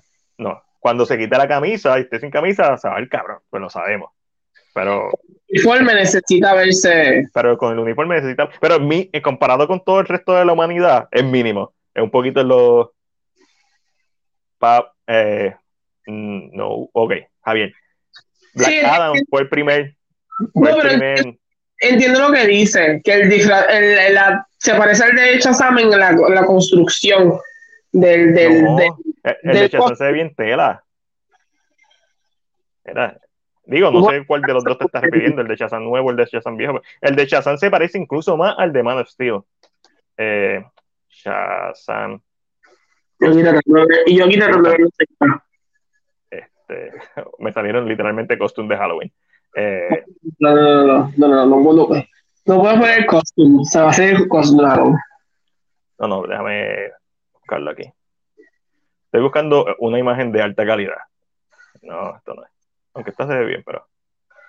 ¿En dónde está la famosa toma del tomándose las. Ok, aquí lo encontré. Estoy subiendo. Estoy viendo si la puedo, si la puedo subir. Eh, tiene las mismas líneas en, en la cadera que tiene el de el traje de Superman. So, esa me vacila esa referencia visual. Este, tiene símbolos como el de Superman. Eso me vacila, esa referencia visual. El traje de Superman tiene un montón de símbolos. Estoy, tengo que convertirla en JPEG, Ángel, la imagen, porque pues, Stranger soquea. Es muy- Es muy pesada. No, no, es por el formato, no lee el formato. ¿Y, y por qué no la pusiste en la computadora como hiciste con los trailers? Puedo hacer eso, pero Era más fácil. como, va- se ve como no va a ser tan directa, o sea, va a ver medio, va a ver medio chip, pero hacer eso entonces. es interesante, pero a la misma vez como que sabemos que hay lighting, eh, hay luces envueltas, hay mil cosas envueltas. So, quitar esta imagen. Sí, hay mil cosas envueltas. Déjame darle. Abrir Paint. A ver ya, ya entiendo lo que dicen, se ve mucho más tela y ese. Este parece goma. Sí, este se ve tela con pad por debajo. Eh, Este, like super. Déjame cerrarlo ya. Ya la vieron. Este se ve más Eh, goma. más, más goma, yes. El de Henry Cavill es como una tela metálica con como metálicos por, de- por debajo. O sea, no es que igual a ninguno de los dos. Tiene como que esa. Obviamente se va a parecer al de Shazam, porque el diseño es. Black Adam fue el primer Shazam. So, Ok, ok. so, se va a parecer, va a tener el mismo diseño del trueno al frente. Pero fuera de eso, mm, no se parece. Fuera de eso, no- eh, eso es lo único en común que tiene. Y es porque lo- el poder del personaje viene del mismo lugar. Eh, viene del mago, que es Shazam. Este, so, los diseños que tienen los, el traje no, no tengo ni la más mínima idea de qué son. No sé si son jeroglíficos, no sé qué diablos son. Eh, pero me vacila. Todo apunta que es eso. So, me vacila, me vacila el traje. Cool, I guess. Y también eh, se liquidó el helmet de Hawkman. Legit. Esto no había muchas formas de estropearlo, pero se ve súper bien. Me gusta que las alas sean súper grandes. So, legit. Ahora, helmet without wings. sí. Mi pregunta va a ser: Dwayne The Rock Johnson, The People Champ, People Champion, va a hacer esta precuela. Pues en el timeline, una precuela Ujú. Dentro de su propio universo, dentro del universo de Shazam, probablemente, dentro de eh, el Hamadaverse, que es donde entendemos que pasa Shazam, o dentro del Snyderverse. Esa, esa es la pregunta. No importa en dónde lo haga, pero estoy curioso de saber. Estoy bien curioso de saber en dónde lo va a hacer. Este, los rumores son, y estos son super mega like rumores, tómenlo con, no lo tomen ni en serio por el momento, pero los rumores son, y Bueno. viendo el diseño, y viendo el diseño del traje, que es, es que The Rock es fanático del Snyderverse y que él está pushing forward para que eso, para que lo reintegren. Lo cual hace bastante sentido porque su manager es la manager de Henry Cavill. So, hace sentido, pero son rumores. So, vamos a ver. Black Adam. Mm. Escena post crédito más mierda la de Shazam, por cierto. Una escena post crédito que no va a llevar a nada. No me refiero a la de, a la de Henry Cavill, me refiero a la de la oruga.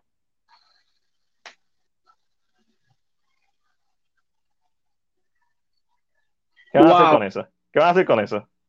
Nada, de seguro nada. Solamente está ahí por estar. Porque es necesario que esté. Para el chiste, para el chiste. Ay. Pero, pues, pero vamos a ver, vamos a ver, vamos a ver cómo salga eh, Black Adam, eh, cómo, para cómo está apuntada. Al año que viene. O sea, va- me imagino que van a tirar un adelanto en el DC Fandom. ¿Va a haber el DC Fandom? No creo que lo vea yo de estar ahí pegado viéndolo y creo que yo estoy fuera de Puerto Rico cuando pase, por lo tanto no creo que lo vea. Yo Eh, no creo que lo vean, no hay nada que me interese. Voy a ver, voy a tratar de ver lo de Flash por lo mismo. Y voy a ver lo de Black Adam El DC Fandom es cuando la semana que viene. la semana que viene, si no me equivoco. Sí, Lo, de fuera. lo del De- traidor de Matt Reeves, no me. Eh, de la de Matt Reeves. el Wow, traidor de Matt Reeves traicionó a, a Ben Affleck y a, y a todo el mundo. Eh. Además, Robert Pattinson, con lo buen actor que es, siempre están awkward en la entrevista y ya tiraron como que el, tiraron como el, el steel de Robert Pattinson va a estar en el DC Fandom y se ve tan fucking awkward. Se ve que no quiere estar ahí. It's weird. Entonces esta, esta eh, Kravitz, Catwoman, que no van a llevar a Margot Robbie porque. Why? Guay. No entiendo. Eh, Zoe Kravitz dijo que ella está, ella trató de desexualizar a Catwoman.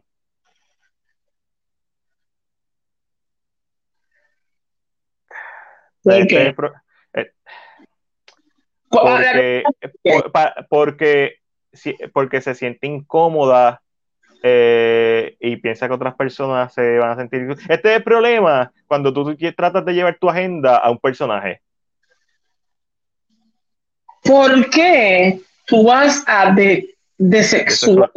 Desexualizar A un personaje que usa su sexualidad No, no, no, y no solo eso. Un personaje que está basado en un gato, que si no me equivoco es el animal que más sexy camina como tiene que caminar, con más movimiento tiene de, de, de aquí, de esta parte. Cadera, ajá, de- Eh, o sea, el, el- y el animal que te roza como que con el cuerpo un poquito para. O sea, Catwoman no es sexual por el simple hecho de ser una mujer. Catwoman es sexual porque el gato es kind of sexual. sí. O sea, Voy a buscar. eh, Claro, claro, una imagen de un gato. no. Voy a buscar lo que exactamente lo que digo para que no vean que es bullshit mío. Sí, que las notificadas, no quería usar esto, quería verme diferente, este Está, cosa. está bien, todo eso está bien, pero Pero, no ¿sabes? tu agenda. personajes como Captain Marvel, cuando Brie Larson lo dijo, porque eran mujeres normales que las ponían súper sexy. Catwoman, al final de cuentas, sigue siendo un personaje basado en una gata, igual que Black Cat.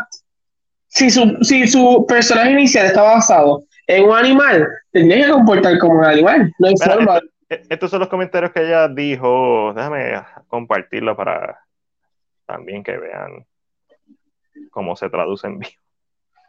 Porque podemos, Corillo. Lo hacemos porque podemos. Me dices cuando se ve. Traducción, ya se ve. Estos, estos son los comentarios. Eh, he visto todas las películas, sí. He, he re- he leído algunos de los cómics ahora. O sea, lo leí para el trabajo. Pero no estaba bien familiarizada con ellos, ni soy un comic head o nada. También trato de pensar, trato de pensar sobre el personaje no como Catwoman, pero como una mujer. ¿Cómo esto te haría sentir? ¿Cómo cómo estamos acercándonos a este personaje o interpretando a este personaje y cómo estamos haciendo, estamos asegurándonos de que no se cree un fetichismo o crear un estereotipo con el personaje. Eh, yo sabía que necesitaba que fuera una persona real. Ese es el comentario. Dime tú, Ángel, dime tú. Ahora que escuchaste el comentario tal entiendo de dónde ella proviene, pero esto es igual que esta narrativa de que, ah, el personaje así tiene que ser así. Sí, sí, pero si Anne Hathaway lo hizo de una forma que se veía completamente sexy, pero a la misma vez se veía independiente, se veía una mujer, No se, no- se veía sexualizada. una mujer que nunca se, nunca se vio sexualizada, se veía sexy. ¿por qué no repetir esto? Claro, yo entiendo que si compramos el personaje de Michelle Pfeiffer, Ah, pero Michelle Pfeiffer es un, es un personaje mitológico casi, porque los gatos se le pegan. Ella, ella casi casi muere. Es superhumano. Es súper humano. Si vas a decir, ay, mira, que quiero que sea más mujer, pues entonces inspírate en en, en, en Anne Hathaway haciendo de Catwoman. Porque en este mundo de, de Batman, los personajes son, cari- son caricaturas, pero a la misma vez son reales. Pero son bastante caricaturas, porque es lo de Riddler, eh, Joker, son caricaturas. Son, básate en eso. Pero no digan, ah, pues mira, yo me quise poner una, una, una gorra, me tapé aquí como si fuera una tecata, un bomb, porque siento que como- Esta es la diferencia entre Hellraiser, Resident Evil y, y esta película, o por lo menos este comentario en particular. A lo mejor el personaje está chichando por todos lados como el, Bati, el Batimóvil con, con Batman. No sabemos. Ese, ese fue el rumor, ¿verdad? Eh, los actores estaban haciendo eso, pero súper rumor, igual, no, no crean. No no hay, nadie ha dicho que es cierto. Eh, Leon S. Kennedy como personaje tiene ciertos atributos físicos que son icónicos porque es un videojuego y especialmente los primeros jue- juegos de Resident Evil, la narrativa no es muy buena, así que lo que se vuelve icónico es lo que tú ves y lo que tú manejas todo el tiempo. En así que hace sentido que la gente se moleste porque no es igual. Ahora, en una película, aunque no me en- encanta el casting físicamente, si el actor es bueno y el libreto que tiene es bueno y la historia alrededor de eso es buena, se lo perdono un personaje como Pinhead, cuando vemos el material original, en donde claramente se indica que tiene una voz fémina y que el personaje es asexual, que no se define con un género, que castigan a un hombre o una mujer, hace sentido porque el material original lo dice. Un personaje como Catwoman, que su material original está basado en un gato, que siempre ha utilizado su sexualidad como un arma. No es que es utilizada por los hombres, ella usa su sexualidad como un arma. A mí lo que me da a entender es que soy Kravitz no hizo su asignación y que no entiende el personaje. Está llevando su agenda. Esa es su agenda.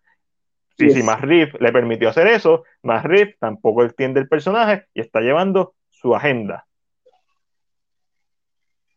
Y esto no significa que la película va a ser mala, porque no lo significa, para nada. A lo mejor es un peliculón. A lo mejor el personaje lo tratan como el de Anne Hathaway. A lo mejor es la misma cosa. Pero el comentario, como que, Sí, ese siente como yo iba con una mentalidad, yo sabía, yo cogía hacer Catwoman porque yo sabía que podía hacer algo distinto, quería hacer algo distinto con el personaje, quería llevar mi mentalidad al personaje. No, eso- así no funciona. Tú, tú siempre como actor vas a poner parte de ti en el personaje, pero no puedes llevar tu agenda. Es como cuando Robert Pattinson dijo que no iba a hacer ejercicio para hacer de Batman, porque eso sería llevar un mal mensaje de, de la, ¿verdad? de la masculinidad del personaje. Y el chiste foto de Zoe Kravitz bajando las escaleras en el- lo que parece ser un funeral. And she looks like a woman, porque tiene las piernas casi media afuera. Pero lógicamente Catwoman es quien es y Catwoman está en la posición que está porque es sexy. Ella- Catwoman no se ha movido entre los hombres en un mundo donde los que las mandan. de Catwoman son sexy, todas, absolutamente todas. ¿Cuál es mi problema con, la, con esta Catwoman en las escenas que he visto todavía o la- las fotos que he visto? Es su vestuario. Su vestuario está basado en, en The Long Halloween. I get Sí. it. Una vez parece que tiene el leather puesto y tú no te mueves también dentro de este tipo de vestuario. Hey, O sea- Papito Affleck hizo de Daredevil con Letter todo el tiempo, con un jacket ahí, y, y- y él peleaba duro. Pero a la misma vez como que, o sea, mucha de la, mucha de la, mucha de la vestimenta de Catwoman está basada en una vestimenta que le permite a ella moverse de una forma tan rápida que ahí tú ves ropa y tú dices, como un puñal, esa mujer se mueve, la verdad. porque también la idea de Catwoman es que es una, una ladrona sigilosa como el gato, que tú no sabes dónde, tú no sabes cuándo lo. Pero entonces a la misma vez le ves que tiene como que este, este jaquecito de cuero y tú, eh, a la más haces así y te pinchaste por completo ahí. So, ahora escucho este comentario y como que, ah, Jesus, no. Y a, y a lo mejor y a lo mejor es la mejor interpretación del personaje, y a lo mejor es sexy Yeah. as fuck, pero el comentario deja un mal sabor en la boca porque parece como si no supiera del personaje. Parece como si no hubiera leído los suficientes cómics. Parece como si no hubiera visto las suficientes interpretaciones, todas, desde Batman, la serie de Adam West. Siempre son sexy. El personaje es un personaje sexy.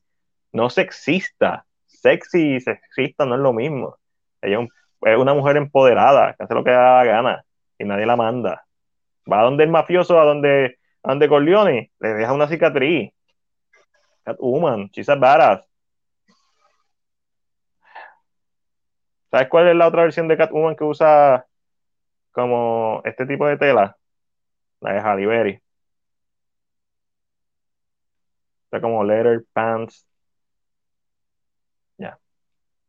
No sé. No sé, tampoco. Yo quisiera hacer un. Ok, ya estoy haciéndolo. Tengo la sección de las películas que nunca vimos, donde obviamente hablo de películas que nunca vimos. Que se hicieron guiones o que estuvieran en conversaciones. Y eso está súper cool. Tengo que hacer la tercera parte de Batman Year One y después un- hacer un compilation de los tres videos. Eh, no creo que vaya a poder hacer la de Friday the 13, la de Friday vs. Jason específicamente. Yo tengo la de Friday the 13 hecha, publicada en la página. Pero quiero hacer otra, otra sección eventualmente que sea como que un, un what if. X película fuera buena. Catwoman, Ok. what if Catwoman fuera una buena película. Vamos a utilizar los elementos básicos de la trama, vamos a utilizar el mismo elenco, vamos a reescribirla. What if este, si las películas de Resident Evil fueran buenas. Igual lo mismo, me refiero a las de Paul W.S. Anderson. En, en vez de hacer las películas que nunca vimos y decir la película tal cual estuvo escrita o tal cual se está planeada, sino como que un, ejercicio un poco más creativo. So, el corillo que está aquí viéndonos, dejan saber si les gustaría ver algo así y qué película le gustaría ¿verdad? Que, que se hiciera algo así como que What if X película fuera like, buena película. Y me refiero a una película que sea, o sea, popularmente considerada mala. Podríamos decir un What if Alien 3. What if Alien 3 fuera buena. Donde se explica un poco del background de por qué fue mala. Porque 20th Century Fox no dejó a David Fincher hacer la película que él quería hacer. O sea, en resumen. Y la escena y la escena más icónica de Alien 3, que es cuando Ellen Ripley está en las duchas, si, no- mal no recuerdo, y el alien se le acerca y, y le saca la lengua con boca, que es una escena súper icónica de toda la franquicia de Alien. Esa escena el estudio no quería que se grabara. Eh, David Fincher, creo que el mismo David Fincher fue el que la grabó. Eh, no me recuerdo si fue con el DP, obviamente que fue con Sigourney Weaver y con quien diablos manejaba la, marioneta de, de Alien Soul.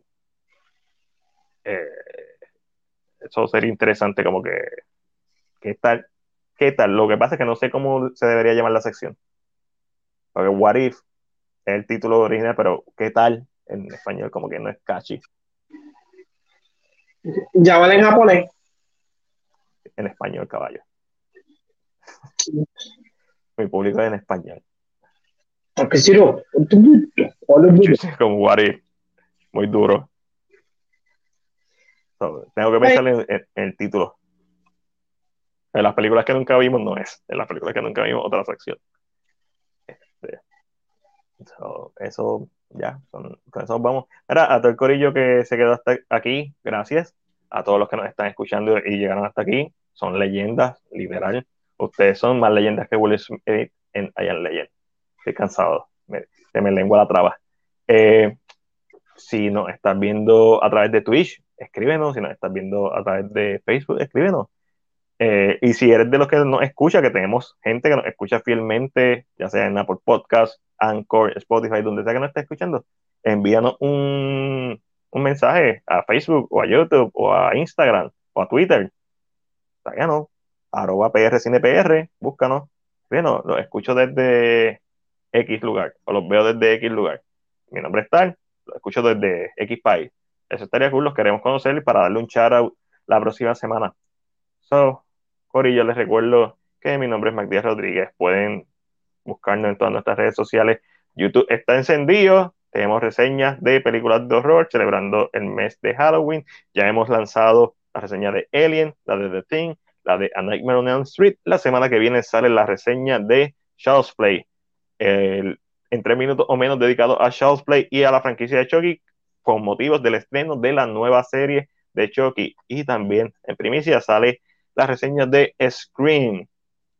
obviamente también tenemos nuestras reseñas regulares, segmentos como lo son Final Explicado, eh, las películas que nunca vimos, Story Mode y obviamente me acompaña Ángelo. Y mañana, Ángelo, ¿qué tú tienes? Mañana, que drama con Ángelo, de, em, empezamos de 8 a las 8, 8 y media, como que yo lo anuncio siempre un poquito antes. Eh, vamos a estar hablando de Squid Game, la serie coreana que ha cautivado al mundo y lo ha arropado con toda la locura. Y también vamos a hablar de Missing, así que si les gusta el K-drama, están adentrándose o solamente quieren hablar de Squid Game porque tienen todavía teorías en su mente que no han podido decir, mañana K-drama con Angelo, 8, 8 y media, pero como quiera, yo siempre anuncio, lo, lo anuncio un poquito antes. Gracias al corillo. ¿Les quiere? Bye.